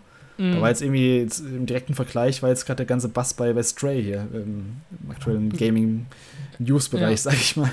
Ja, ja, ja. Also, ja, ist halt die Frage, ob da noch was kommt. Also, ich würde auf jeden Fall weiterspielen trotzdem, wenn da noch was kommt. Aber ich, also ich bin jetzt nicht super heiß drauf. Also ich bräuchte jetzt auch nichts mehr. Mhm. Ich hätte dann eher Bock drauf, dass sie irgendwie was komplett Neues noch machen. In, von mir aus im selben Stil, weil der Stil ist ja schon relativ einzigartig so mit dieser mm, Optik und der Erzählweise so. Das war ganz cool, aber ich bräuchte jetzt nicht eine Weiterführung von der Story nach dem Ende. Nee, ich auch nicht unbedingt. Ich habe ja schon zu Anfang im spoilerfreien Part gesagt, dass ich jetzt in die Figuren nicht so richtig emotional investiert ähm, bin. Von daher. Mhm ja, so das Schicksal von denen hat mich jetzt nicht irgendwie emotional berührt, sodass ich da jetzt unbedingt äh, um Jim trauer oder so. Äh, ja, ich bräuchte es auch nicht unbedingt. Also, ich frage mich halt auch, es gibt ja jetzt schon so ein paar unterschiedliche Ausgangslagen. Ist jetzt schade, dass wir nicht, äh, nicht groß wissen, was zum Beispiel mit Jay anders hätte ablaufen können, als bei unserem Ende. Ich habe hier so ein kleiner ähm, Ding offen. Ich kann dir sagen, was mit ihm passieren könnte. Ja, gern. Jay, also er könnte in Kanada bleiben, was bei mir der Fall war. Bei, Bei dir auch, oder? Ja. Er ja. könnte in Kanada äh, verhaftet werden. Mhm. Er könnte im, ins Gefängnis kommen und dort exekutiert werden. What the hell? Also quasi okay. Todesstrafe. Und er könnte exekutiert werden sollen, aber dann wird es irgendwie last minute abge, abgesagt. Das sind so die, die bekannten Enden von ihm. Das ist ja krass, okay. Mhm. Dann, haben, dann haben wir ja quasi noch das, das beste Ende. Was ist denn eigentlich bei Vince bei dir passiert? Also bei mir ist er gestorben, hat er bei dir die, äh, den, den ja, also, Bürojob angenommen? Genau, nahm den Bürojob ähm, an, nach dem Weil Vergleich. Als. Er könnte auch noch eine Flugschule eröffnen, wenn du das äh, Angebot nicht angenommen hättest. Mm, okay. Äh, Michelle, das ist ja die Frau von ihm, die ist bei mir unverletzt gewesen im Hotel und hat dann Craig geheiratet, heißt der. okay. Nee, also Michelle erholte sich von Verletzungen und ähm, Vince und Michelle blieben verheiratet. Genau. Ähm, das war bei dir. Dann Tyler, der älteste, älteste Bruder. Der ist bei mir im Gefängnis ja. ähm, gewesen dann am Ende. Ja, verhaftet und ich glaube, der war doch sogar auch auf der im Todestrakt, oder? Der nicht, äh, das kann sein, ja. Mhm. Ich glaube, das wurde auch irgendwie erwähnt. Ja, und er könnte halt auch noch ähm, entkommen und als Flüchtling quasi unterwegs sein. Oder er könnte eben als Flüchtling bei irgendeiner Oil, äh, Oil, Ölfirma arbeiten. Hm. Dann Sharon. Sharon ist bei mir eben, wie gesagt, mit Paul geflohen, aus den USA entkommen und hat eben das Geld sich mitgenommen aus der Bank. Mhm. Das war bei mir. Ja. Was, was war bei dir? Ja, dass sie halt im Gefängnis sitzt. Okay, Gefängnis. Ja, und dann gibt es halt noch eins, wo sie allein ist und äh, auch auf, Flucht, auf der Flucht ist. Hm. Ähm, das waren so die Hauptenden, glaube ich. Die anderen sind relativ ähnlich dann. Also Jim wird auf jeden Fall erschossen am Ende, das habe ich auch gelesen. Äh, Dante kann sogar sterben. Ja, aber ansonsten war es das, glaube ich. Hat sich deine Meinung jetzt nochmal geändert, wo wir die ganzen, die ganze Story nochmal durchgegangen sind? Ähm, nee, also ich würde schon so dabei bleiben, bei meinem ursprünglichen Fazit, dass ich das Spiel auf jeden Fall interessant fand und unterhaltsam, mit schon aber einigen Schwächen in der Story. Äh, Gerade mm. dann auch in, in der zweiten Hälfte vom Spiel. Ja, aber ich, ich finde es interessant. Ich finde es auch ganz cool, dass man, je nachdem, welche Entscheidung man trifft, dass man auch andere Informationen zu den Charakteren erhält. Mm, das war cool. Ähm, das finde ich ganz cool. Und ähm, ja, auch wenn der Ablauf natürlich immer wieder zusammenfindet. Also es gibt jetzt nicht zehn verschiedene unterschiedliche Spiele, sondern schon mm. ein, ein Spiel, wo es halt immer wieder andere Abzweigungen gibt, die dann wieder zusammenkommen. Ähm, finde ich es trotzdem ganz cool, dass es dann zumindest für den einen Hauptcharakter am Ende ganz unterschiedliche ja, Enden gibt. Ja. Ja, ich fand's auch, also wie gesagt, im Endeffekt war eine coole Sache für Leute, die so auf so narrativ, storygetriebene Spiele stehen. Ähm, ich würde es auch nochmal spielen, also nicht nochmal das gleiche Spiel, aber halt so, so, eine ähnlich, so ein ähnliches Spiel. So auf unterschiedliche Stories spiele ich die Spiele eh nie. Ich gehe einmal meinen Weg und dann lasse ich die Games liegen. Auch bei Life is Strange und Co. mache ich es immer nur einmal. Die Fortsetzung kann von mir aus kommen. Den Cliffhanger fand ich komisch, unnötig.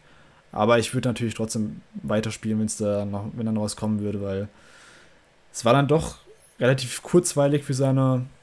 Wie lange ging das? Fünf bis sechs Stunden vielleicht? Jede, jedes Kapitel so knapp eine Stunde. Das konnte man gut wegspielen an so einem Abend, finde ich immer. So ein paar Episoden. Deswegen, ja, gerne mehr davon. Also ich finde so Story-narrativ getriebene Spiele immer geil und äh, auch wenn jetzt die zweite Hälfte ein bisschen auseinandergefallen ist, was ich auch schon im spoilerfreien Teil gesagt habe, wenn die so mehr in die Richtung vom Erstteil gehen und vielleicht sich so auf eine Location fokussieren und vielleicht auf weniger Charaktere, dann, dann kann das schon richtig cool werden. In dem nächsten Teil vielleicht. Ja, also sehe ich auf jeden Fall ähnlich. Ich weiß jetzt nicht genau, ob ich mir den DLC dazu kaufen würde.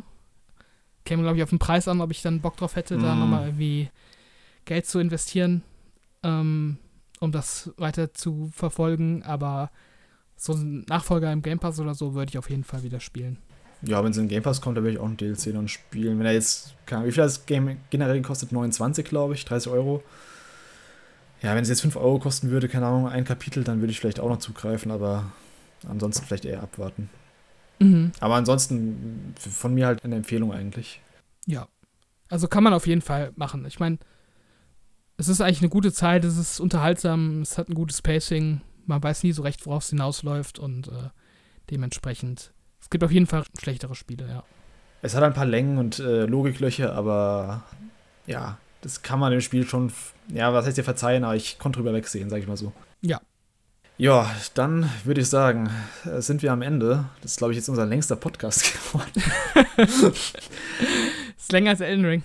Länger als Elden Ring, also, ja, nee, ich fand es auch mal ganz cool, so über die ganzen Entscheidungen zu äh, plaudern. Das haben wir bisher auch noch nicht gemacht. Ja. Bei solchen Spielen.